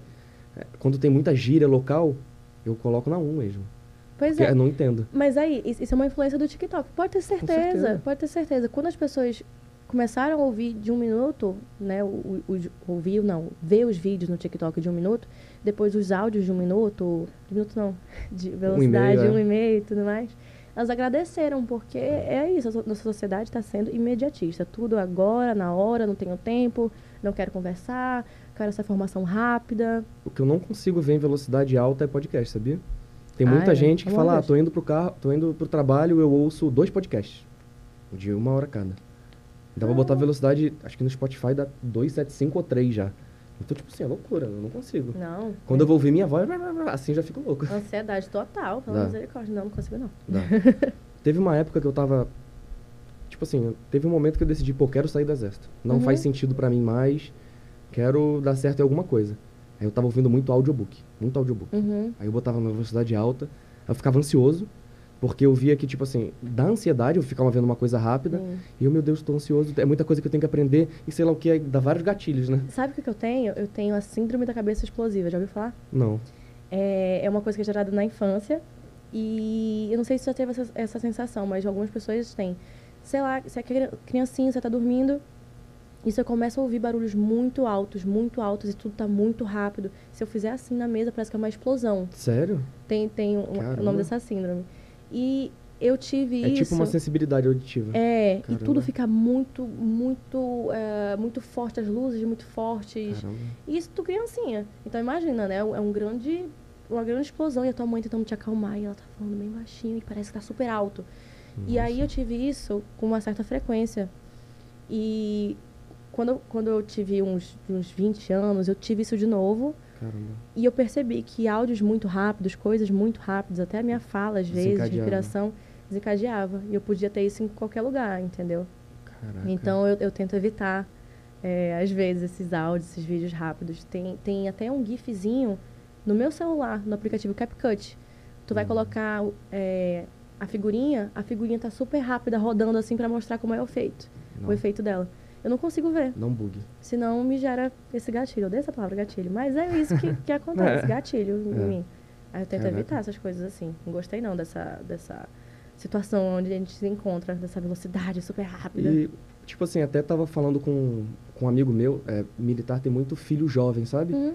Ele já sai, já sai da academia com a vida estruturada, já sai, tipo assim, se ele chegar até o final da carreira ele tá aposentado tudo mais, ele começa a tirar muito a atenção de, ah, tem que construir alguma coisa porque já está no concurso. Uhum. Então as pessoas já buscam casar, ter filho e tudo mais. Sim. Aí muitos amigos meus, muito jovens, mais novos que eu, já têm filho. Uhum. E é legal que eu vejo a experiência de um pai novo com filho. Aí eles falam assim, cara, eu tenho medo, assim, eu tento evitar, alguns tentam evitar, outros não tentam evitar, da criancinha ficar vendo tela.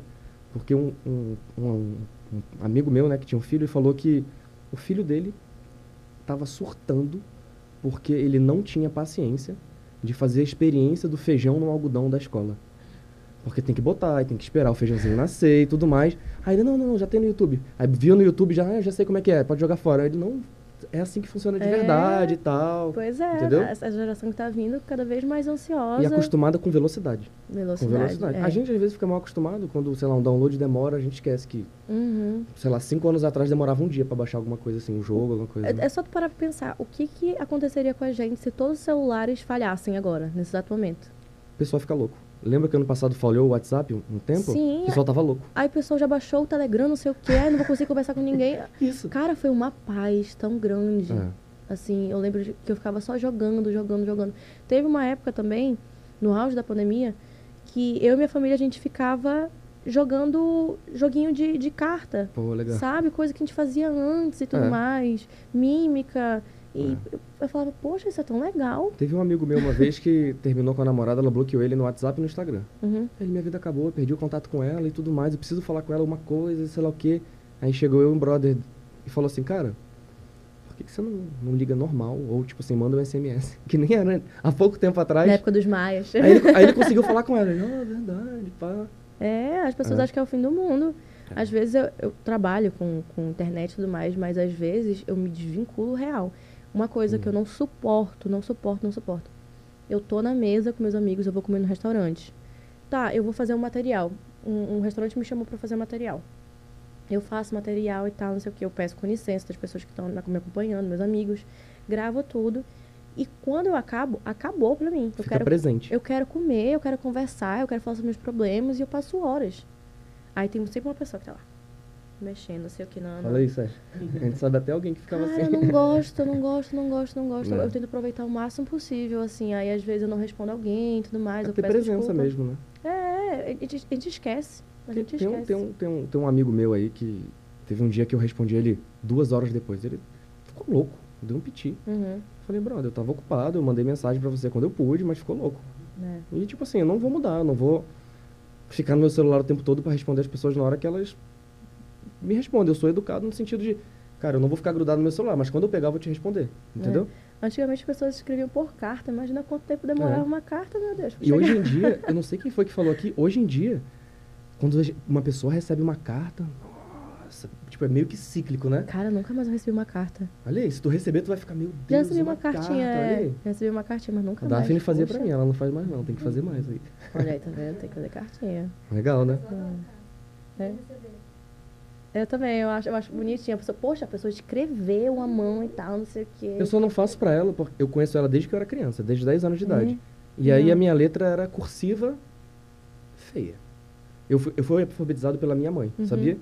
Eu estudava em Curitiba e aí quando eu me mudei para Brasília, não era unificado. O, era o Jardim 3 e era alfabetizado na primeira série em Curitiba. Eu fui para Brasília, a alfabetização era no Jardim 3. Uhum. Então eu cheguei lá não alfabetizado, não sabia nem ler nem escrever.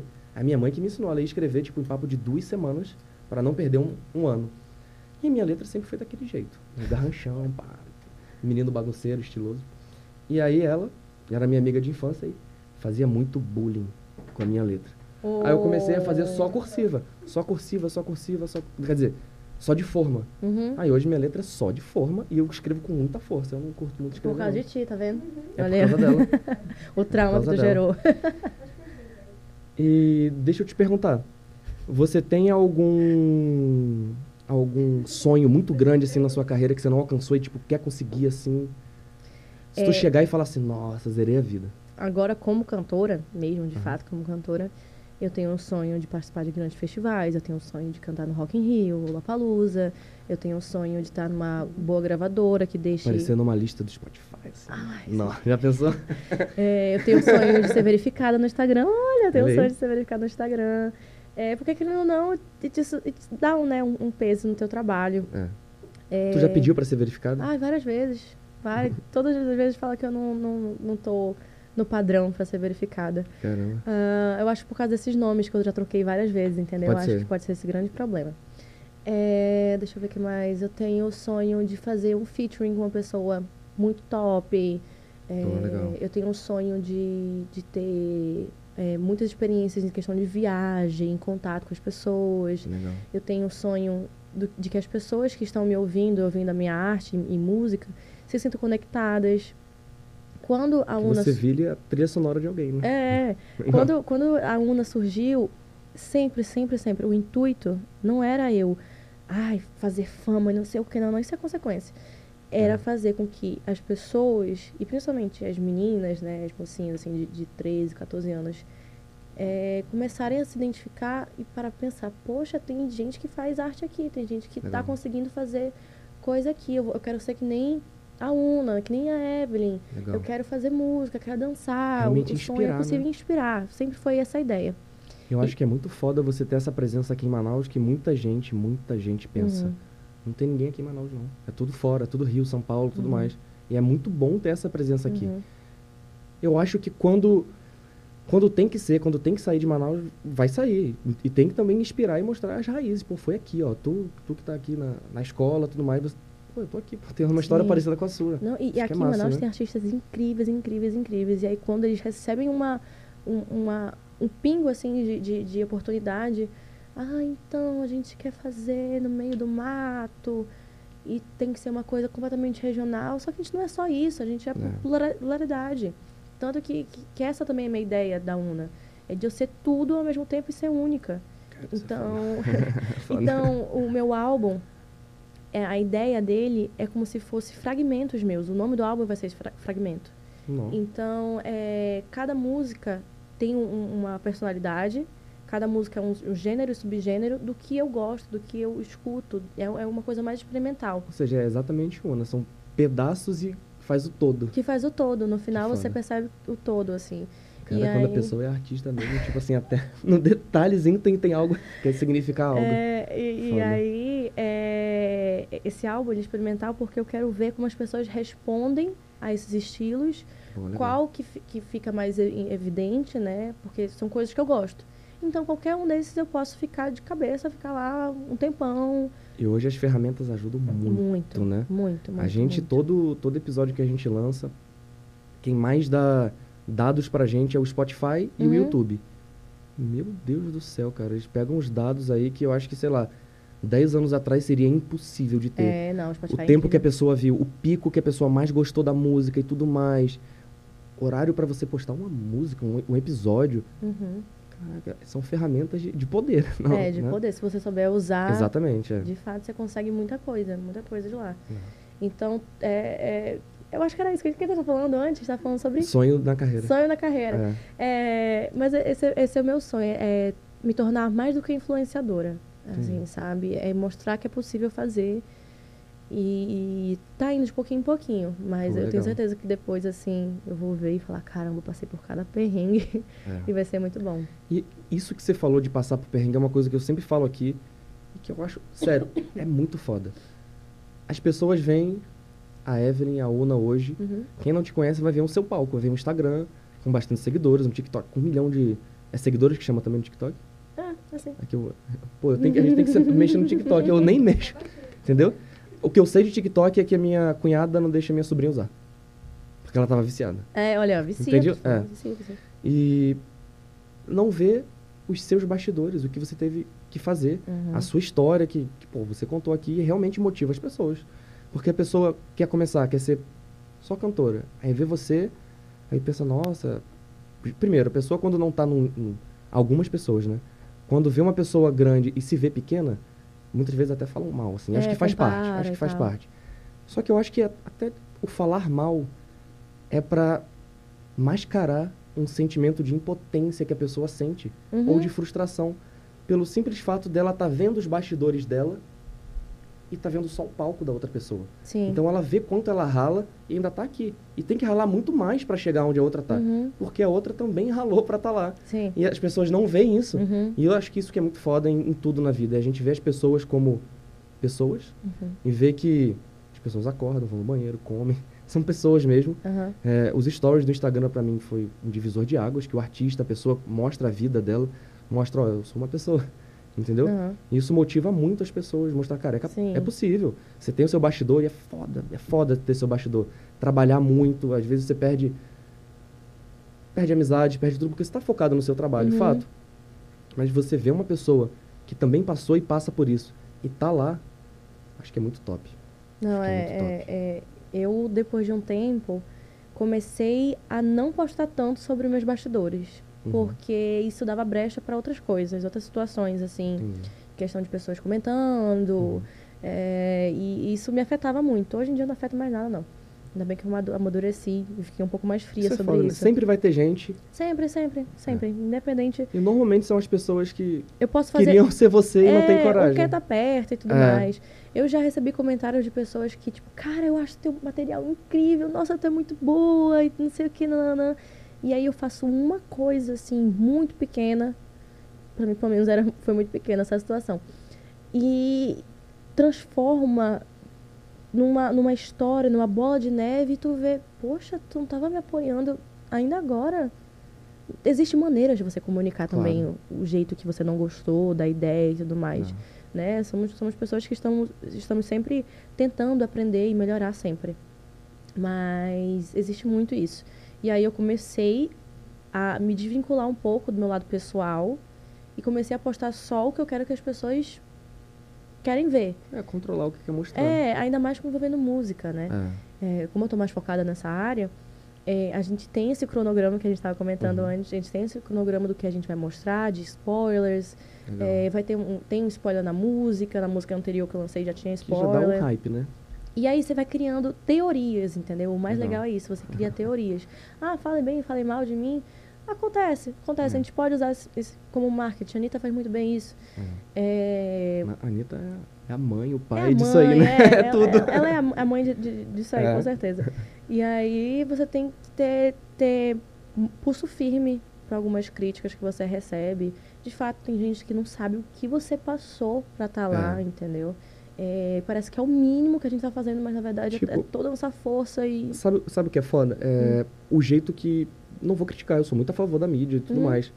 Mas, tipo assim, a gente tem que entender que a mídia, ela ganha dinheiro agregando audiência. Uhum. Quando ela agrega audiência, ela consegue vender um espaço publicitário mais caro. É, não importa se tá Então- acontecendo X, Y, Z. É, então, tipo assim, se uma notícia bizarra acontece, vai ser manchete. Não Uhum. importa a pessoa. E, tipo, todas as pessoas são seres humanos que podem errar, podem acertar, Sim. enfim. Só que gera aquele clickbait, né? Uhum. Eu falo muito isso do, do exército, assim. O exército tem uma relação de amor e ódio com a mídia. E, cara, muito é porque, cara, o exército hoje ainda tem pesquisas que falam que é a instituição que as pessoas, de maneira geral, mais respeitam, mais, entendeu? Que faz um trabalho bem feito e tudo mais. Quando dá qualquer merda no exército, você tem alguma dúvida que vai ser primeira página? Porque gera um estranhamento. Gera, Uhum. tipo assim, caramba, como assim? Como assim? Até eu entrevistei o o Cleiton, ele falou assim, vai ter uma manchete sobre o cachorro mordeu o homem. Uma coisa normal, né? Agora, o, o, o homem mordeu o cachorro. Tipo, já é a primeira página, todo mundo vai ficar falando sobre isso. Sim. Você tem uma rede social onde ela é bem estruturada e tudo mais, e dá um vacilo. Uhum. Acabou, é o vacilo, pô. Acabou. Não, mas, eu, mas eu pretendo ainda ficar do, do No- lado no, no, zero. zero, Não, mas assim, só um exemplo. É, só um exemplo. Tipo assim, porque acaba que acontece. A gente vê isso aí muito com. Caraca, com o pessoal global e tudo mais, um furo, uma coisa, uma foto. Uhum. Caraca, a pessoa nunca deu nenhuma vacilada na vida dela. Uma coisa já vira aquele. "Ah". É, ma- mas, mas antigamente tinha pessoas que conseguiam construir uma carreira sólida sem passar por nenhum perrengue desse, né? Sem é. nenhuma notícia dessa. Hoje em dia tá um pouco mais difícil, ainda mais por conta da internet, que as pessoas elas precisam dessa mídia. Então tem gente que tá Hoje todo mundo tá. Antigamente poucas assim. pessoas estavam com câmeras na mão, né? Hoje em Uhum. dia todo mundo tem uma câmera e uma filmadora É. na mão. É verdade. é Então, verdade. até, até vi um documentário falando sobre a, a princesa que, que morreu fugindo dos paparazzi da Inglaterra, Diana. Diana, isso. Ela tava fugindo dos paparazzi tal, que estavam fo- foto- fotografando ela. Uhum. Cara, quem é paparazzi hoje em dia? Você pode ser paparazzi? Eu tô caindo, Eu posso ser? Ela, tô- quem tá ali? Aquele- ali, o gerente do Access, ele, que tá ali, ele pode estar fotografando a gente sem a gente saber? Uhum. Claro. Como é que a Sim. gente vai saber? Entendeu? Isso que é Vocês foda. olhando, né? é o tempo... não, olha não. É, então tá. A gente conversou bastante, acho que foi top. Eu me empolgo com esses assuntos artísticos também. Eu sou... Ah, Não, da eu vou, eu vou chegar aqui agora. Eu vou chegar aqui nessa parte agora. Que agora foram as perguntas mais, mais abertas pra gente falar agora, vão Uhum. ser as curiosidades. Tá bom. Que a gente, que nem eu te falei, né? A gente tava preparando a pauta Uhum. e aí a gente fez algumas perguntas e a gente falou, pô, Sérgio. Sérgio tá ali, tá, tá operando aqui os cortes. Que aí foi assim, Sérgio, vê se tem algumas perguntas pra complementar e tal. Aí o Sérgio, ah, foi muito fácil, achei um vídeo de curiosidade sobre ela. aí, beleza, aí chegou as perguntas. E aí eu vou fazer as perguntas. Não, e, e tu falou bem assim sobre a matéria do homem que mordeu o cachorro, o cachorro que mordeu o homem, eu só fiquei assim, tipo, ah, ele vai falar sobre o, o meu acidente com o cachorro, mas vamos, a gente vai... Não, já fala aí A desse. gente, a gente já vai entrar nesse assunto aí. aí, vamos. Ah, tá. É, então, a primeira, a primeira a gente até falou em off aqui, né? É, que era pra falar da Una, mas aí a gente falou sobre uma, uma outro assunto que a gente ia falar aqui, que eu vou falar de novo dessa pergunta. Que é, um dos seus hobbies preferidos são perucas. Aí o pessoal falou, não, não é peruca, é um outro nome e tal. É wig, lace, é porque, ah, depende Mas do é modelo. peruca? É, é, é peruca, a- a- basicamente é uma peruca, mas aí ela é uma wig porque ela é uma tela, ela é mais natural, entendeu? Coisas Entendi. assim, mas não muda muito o que que é. É colocar na cabeça e tal. Entendi. É um, é um, é um acessório. Eu acho que, tipo, esses nomes é pra quem entende mais. Quem entende? Por quem exemplo, eu vou hoje eu entendo mais. Uhum. Não vou falar isso. Mas quem não entende nada de maquiagem, é maquiagem e batom. Acabou. Existe maquiagem, existe batom. Pronto. Aham. Aí você depois entende que existe blush, base, pó, Sim. cílio, essas coisas. Aham. Mas, tipo assim, é- quem vai entendendo mais vai. É, quem pesquisa e tal. Pô. E foi pesquisando peruca lace, Wig, wig, é, Uhum. no Google que teve insight pra criar Una. E a partir daí se inspirou pra compor a música Your Crime. Your Crime, é. É, A Una surgiu com, com essa, essa peruca, essa wig, quando eu coloquei na cabeça, porque assim, eu tenho 15 perucas lá em casa. E Lace. todas. Tô- Olha, agora que ele sabe, ele vai ficar falando. Agora, agora ferrou. É, eu tenho 15 wigs, né, laces lá em casa. E cada uma tem um nome. E eu fiquei pensando, pô, tem que achar um nome pra essa aqui. e Tipo, quando tu coloca o cabelo, você vira um personagem e tem um nome. É tipo isso, não? É. Ou você batizou ele- pois é, é aquela coisa do presente que eu tava te falando. Ah, Eu, entendi. eu consigo trazê-la mais próxima pra mim quando eu tô com essa peruca, Entendi. com essa wig. Agora legal. eu vou ficar falando isso. E vez que você aí- for falar, você vai bugar agora. É. E aí eu tô tentando me desvincular porque, tipo, ah, é, é, é- é um cabelo que pesa, eu, Uhum. eu sua meu, meu couro cabeludo e tudo mais. Então, é, ele- ele foi bom pra eu introduzir, né, o, o que, que é esse personagem, esse alter ego. E hoje em dia eu tô usando o meu cabelo mesmo. Pô, tanto que nesse clipe que eu vou lançar, eu já tô com o meu cabelo, mas aparece ainda o cabelo branco, que é Entendi. gigantesco, que a gente não sabe se ela é um humanoide, se ela é uma fada, se ela é um não sei o que, nana. Que legal. E aí surgiu esse nome. E aí eu falei, poxa, cara, que genial. E se essa personalidade for uma cantora? Aí eu falei, ah, eu vou criar uma música. Que tipo de música? O que, que eu quero trazer? Eu quero inovar, eu quero nadar contra a maré. E aí eu fiquei três meses produzindo essa música. Não, E aí surgiu o que ela é. Esse, tô dando esse, mais hype. esse filme. Por Não, favor. essa, o Crime já saiu, né? Já Então, saiu, vai fazer um ano A agora. gente já coloca o link aqui. Mas tá falando de música, eu tô vendo aí o nome, já tô com hype pra, pra próxima música. por favor, eu vou vender, aliás, essas camisas, tá? Olha aí. São várias estampas diferentes, eu vou vender também futuramente. Vai ser tá? hype. Vai, vai, vai, vai dar Até depois, bom. se você quiser em off aqui, a gente trabalha com NFT. Se quiser, a gente depois a gente troca uma ideia disso aí. Tudo, Que legal. tudo. Eu vou depois te mostrar a música, já tem uma prontinha, Olha vou aí. mostrar pra vocês. Vamos lá, a outra. Você ganhou grande repercussão na internet quando um vídeo seu que abordava a temática sobre violência contra a mulher viralizou nas redes sociais, sendo compartilhado por revistas como Glamour e Mary... Mary... Mary Claire. Eu bugo às vezes com, com É. Mary Claire, não é Mary Claire. Eu fiquei entendendo, é Mary Claire ou Mary Claire. Para artistas do sertanejo como Luan Santana. Uhum. É, só antes de, de você falar aqui, cara, violência contra a mulher é um assunto foda, assim. É um assunto que a gente acha que nunca vai entrar nele de novo Uhum. e sempre volta, né? É foda, É. né? Porque acontece, infelizmente, o É tempo foda. todo, o tempo todo. E até sobre isso, eu tava até tendo um assunto com, com o pessoal no final de semana sobre feminismo. Eu acho que. Vou falar uma opinião minha, tá? Pra mim, as mulheres, de maneira geral, têm o talento natural de serem mais inteligentes que os homens. Eu falo isso porque. Se você for. em- Já foi no colégio militar de Manaus, em algum colégio militar? Eu conheci alguns estudantes, mas nunca fui. Quando só podia ter homem no colégio militar, todos os coronéis alunos que eram mais top eram só homens, óbvio. Uhum. Quando entrou mulher, é raro ter um homem. Raríssimo ter um homem. E convivendo com a minha esposa, eu percebo que eu me considero inteligente em muitas coisas, mas sempre tenho um. Sei lá, tem uma visão diferente, um, um Uhum. jeito mais, mais delicado. Eu acho até que esse, esse lance de machismo começou talvez nos homens vendo o potencial das mulheres, vendo que eles têm mais força e colocarem elas para tarefas que eles não queriam fazer, Uhum. por obrigação. Sim. E hoje eu ainda acho que está bem distante de chegar numa igualdade. é, ou que não seja exatamente numa igualdade, mas os homens deixarem de fazer coisas que eles não são bons e as Uhum. mulheres assumirem.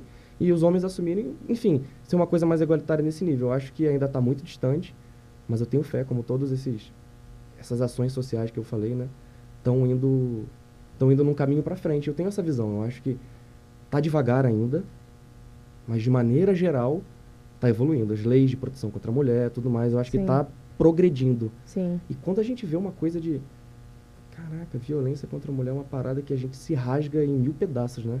Não, Foda, é, né? é, é, eu, eu acredito que a gente está indo, assim, né, para um, um futuro é, não igualitário, porque eu acredito que que no, no, lance do feminismo e tudo mais, eu não, não, acredito nessa igualdade, não. Eu acho que a gente foi muito humilhada, a gente é muito humilhada, muito perseguida. E eu acredito que a gente tem que ficar em cima mesmo agora de, de cargos e ocupar espaços que, que merecemos, porque temos capacidade total, entendeu? Muitas e vezes esse, até mais. Sim, e esse lance que você falou agora, é, a mulher, ela é muito inteligente, muito fuça, assim, da, da vida, a rapidez que ela tem para algumas coisas. Por conta disso, de que a gente sempre é colocada para baixo, que a gente não, uhum. não presta, que a gente é isso e aquilo. Então, sempre tem aquele cara que fala: Nossa, tu é muito madura pra tua idade. Porra, claro, passei por tanta situação é. que se eu não tivesse colocado minha cabeça para pensar, não estaria aqui. Muita Entendeu? situação que os homens nem imaginam que existe ou nunca passaram. Não é, e, e nunca vão passar. Nunca, nunca vão passar, passar, entendeu? Tem até aquele lance, tipo assim, ai, nem sempre é um homem, mas sempre é um homem. Então, até co colocando um, um, dia desse no Twitter, porque eu, eu acredito que a gente é, é, tenha que colocar a nossa cara assim na frente de algumas coisas e mostrar que somos capazes, porque nós somos muito capazes de, de fazer coisas extraordinárias, assim. É, adoro quando uma mulher ocupa um cargo que era só de homem, entendeu? Bate um recorde. É, bate um recorde, é mostra que ela é que, que, é capaz e o cara fica bem Deixa de eu te falar uma coisa que mudou muito a minha visão sobre até a parte física feminina. Uhum. É, em 2015 eu fiz um estágio no exército de montanha. Uhum. A gente uhum. tem que escalar alturas absurdas, num frio absurdo. E tinha uma menina no grupo. Não tinha ainda mulheres no exército, mas a Força Aérea tinha feito... Tinha um pessoal da Força Aérea e na Alfa tem mulheres, né? Uhum. E aí ela foi fazer. E ela tava com dificuldade para fazer as escaladas. Uhum. Eu imagino que realmente é difícil, pô. Eu tava com dificuldade, todos os homens estavam com dificuldade, imagina ela tava com mais dificuldade. É muita força no braço, muita força Sim. no braço. Não, e... fisicamente sim. Tipo, a mulher tem mais força na, Mas, perna, uma então, mais no braço. Aí eu vou te falar o que aconteceu. O instrutor-chefe, que era um cara que tem os cursos mais foda do Exército, comandos, forças especiais, chegou e falou assim: você está com dificuldade porque você não está sabendo usar a sua genética feminina ao seu favor. Uhum. Eles têm mais força no braço naturalmente. Sim, sim. Do que você. Isso é fato.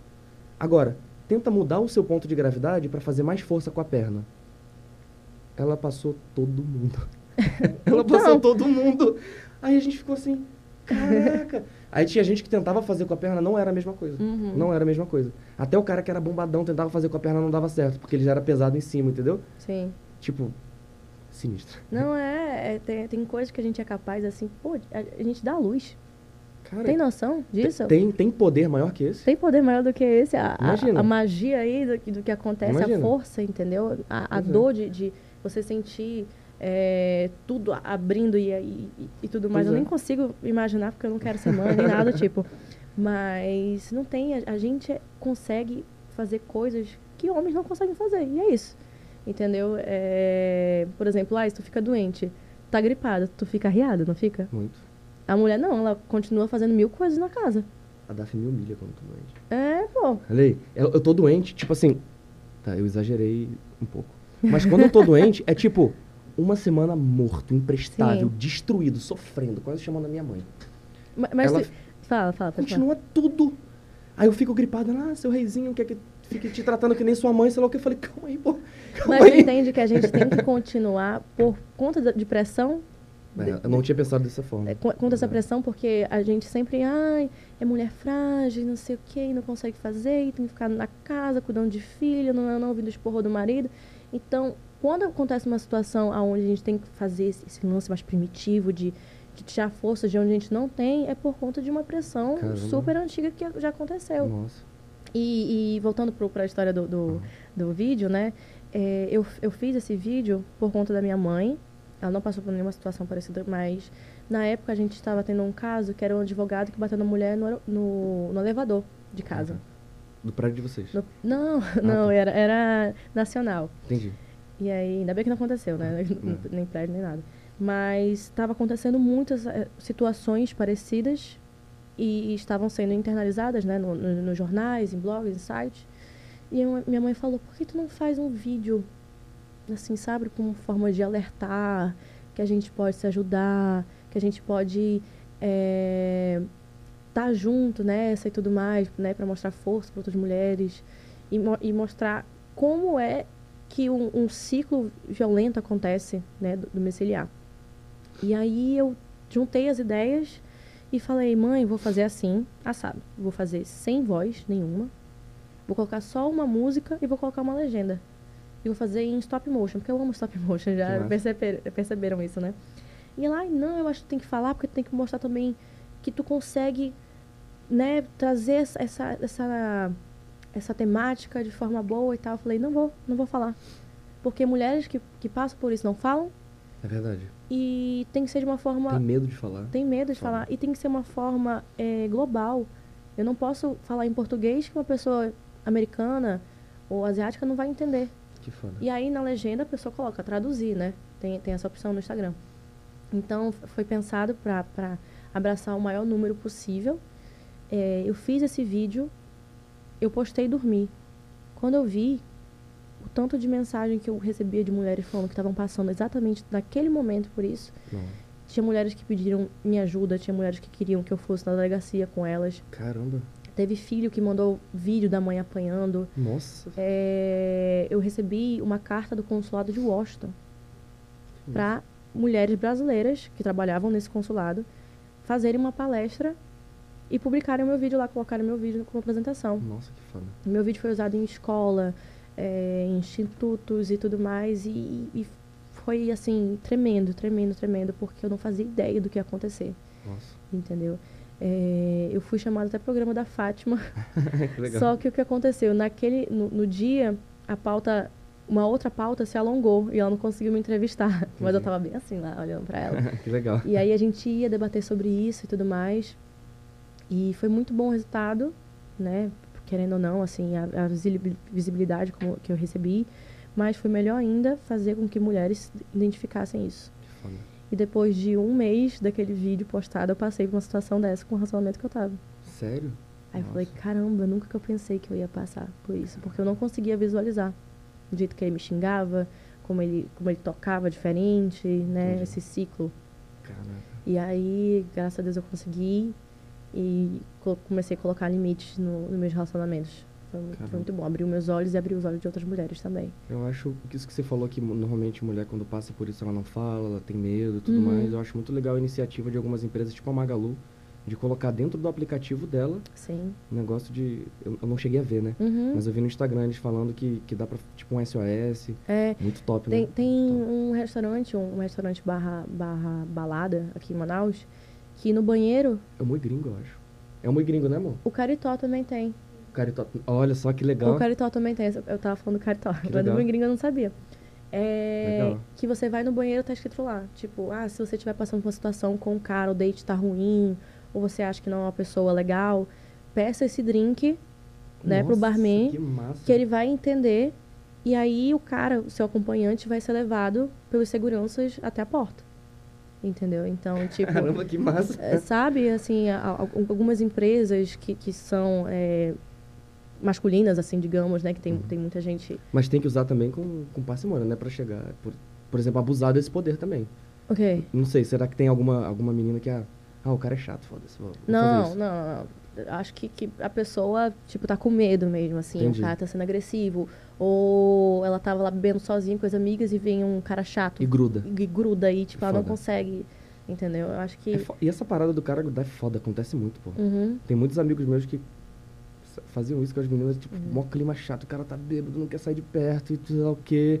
É foda. Coisas Não, que é mulheres horrível, passam, né? horrível, Foda. horrível. Já, é foda. já passei por cada coisa, já vi amigos passando assim que tu não sabe o que fazer. É, Com medo do cara tá com uma arma, com uma faca, é. te bater, te puxar e, e ninguém, né, e ajudar, e os paparazzi vão lá e É. tira a foto e pronto. É tá. Que nem a, a minha irmã. A minha irmã, ela passou um tempo aqui em Manaus. E, tipo assim, eu tô falando que ela veio aqui pra Manaus não pra falar situações de Manaus, mas porque eu tive um pouco contato com ela na minha vida, porque eu Uhum. saí de casa muito cedo, eu perdi a fase de adolescência dela, início de fase adulta. E aí a gente começou a conversar e ficar mais próximo. Caramba, cada história. Que é foda, assim, É. entendeu? É foda. Tipo, é, É, foda. e, e usa exatamente esse, esse lance de você É ser foda. uma mulher pra você É ser nada dentro desses E, relacionamentos. tipo assim, eu falo pra todos os homens que não que não botam fé, que acham besteira esse negócio de cara, de não tratar bem a mulher, de não, não querer direitos iguais pra mulher, de não querer representatividade das mulheres. Só pensa, você não gostaria que que a sua mãe tivesse esse carinho, esse respeito? Porque todas as mulheres têm, têm um potencial igual de ser, Uhum. de ser a sua mãe. E eu ainda pego isso além. Você não queria que sua mãe fosse feliz, não quer você ser Sim. feliz? Sim. todas as pessoas merecem ser felizes, independentemente da, da etnia, independentemente da opção sexual. Uhum. Acho que acho que o mundo, minha opinião, tem que ir por aí. Não, Né? eu, eu também acho. Também acho que, que tá certo isso. E acho que de maneira geral, de maneira geral, às vezes não acontece como a gente espera. Às vezes é vai indo num caminho, toma uma porrada, muda, tudo mais, entra o governo, sai um governo que quer uma coisa, outra coisa que quer outra coisa. Mas de maneira geral, eu acredito muito, tenho fé que a gente está melhorando, tá, tá indo pro caminho legal. E eu acho muito massa os artistas se posicionando Uhum. nisso. Que, cara, acho que mais que ninguém o artista vê que toda pessoa é uma pessoa. É um Uhum. ser humano. Você pode interpretar um homem, uma mulher, uma pessoa que sofreu violência doméstica, qualquer coisa. Entende essa dimensão do que é o ser humano. Uhum. Entende o que são as emoções. E são porta-vozes porta-vozes importantíssimos para conscientizar as pessoas que estão só em casa, sentado, vendo dentro da sua televisão. Sim, sim, completamente. A internet tem esse poder. É. Maravilhoso. Deixa eu estudar Ali. vendo a gente. Então, é. Então, agora a gente tá com. Tá só com essa ou tá com essa também? Fechou. Então, pessoal, como vocês viram, a gente, eu já falei em outros episódios, Uhum. a- essa câmera ela não, essa câmera ela não vende no Brasil ainda, então os acessórios dela vêm todos de fora. Quando eu comprei ela, vinha o cabinho de energia, ó, tá tranquilo, vai durar horas aí. Só que não é assim, dura uma hora e meia mais ou menos o episódio. Mas a gente já comprou os acessórios e tá chegando e o podcast vai durar oito horas um episódio. não, o recorde hoje é do Flow, do Ciro Gomes, que tem cinco horas e pouco. Caraca. Daqui a pouco a gente bate um dia, um sabadão. Já pensou? Ali. Aí quando eu cansar, a Daphne apresenta um pouco, é muito convidado também, bebe uma água, fica no bar que a gente vai construir aqui atrás, Top. né? Então é isso. Queria te agradecer mais uma vez por ter vindo aqui no Pode Uhum. Rolar, por ter realmente acreditado no nosso projeto, um projeto novo, não tem 1% do alcance que você tem hoje em dia e é, é muito importante fazer essas parcerias, é, realmente dar uma moral muito grande, trazer Uhum. pessoas como você e abordar esses assuntos é, da parte artística, que pô, eu sou muito fã, eu acho muito massa, realmente. E eu tenho certeza que quem ouviu aqui e pensa em ser artista, pensa em ser cantor e tudo mais, deu aquele, aquele brilhozinho assim na pessoa. Ai, que bom. Só da gente poder mudar um pouquinho a vida de alguém já Sim. fica feliz, né? É, eu espero que as pessoas se sintam mais, mais acolhidas aí. É, não existe só eu como artista. Tem gente que É. tem essa, essa ideia. Quando eu falo, ah, eu sou atriz e fiz uma série pra Globo, não sei o que. Não, não, pessoal, caramba, e tem teatro aqui em Manaus, não sei o que. Olha aí. Meu Deus. Tem, tem até pessoas que nunca entraram no Teatro Amazonas, né? Na vida. Eu nunca entrei. E- Mas eu morei em Manaus, eu morei pouco em Manaus, eu ainda quero entrar. Você, por favor. Quero entrar. Então te peça que tem. E É. aí, é, eu quero dizer que, que é possível, que é possível aqui nessa câmera, É. que é possível a gente, a gente brilhar, que é possível a gente fazer história, que é possível a gente mostrar nossa arte e, e ser valorizado, né, e respeitado por ela.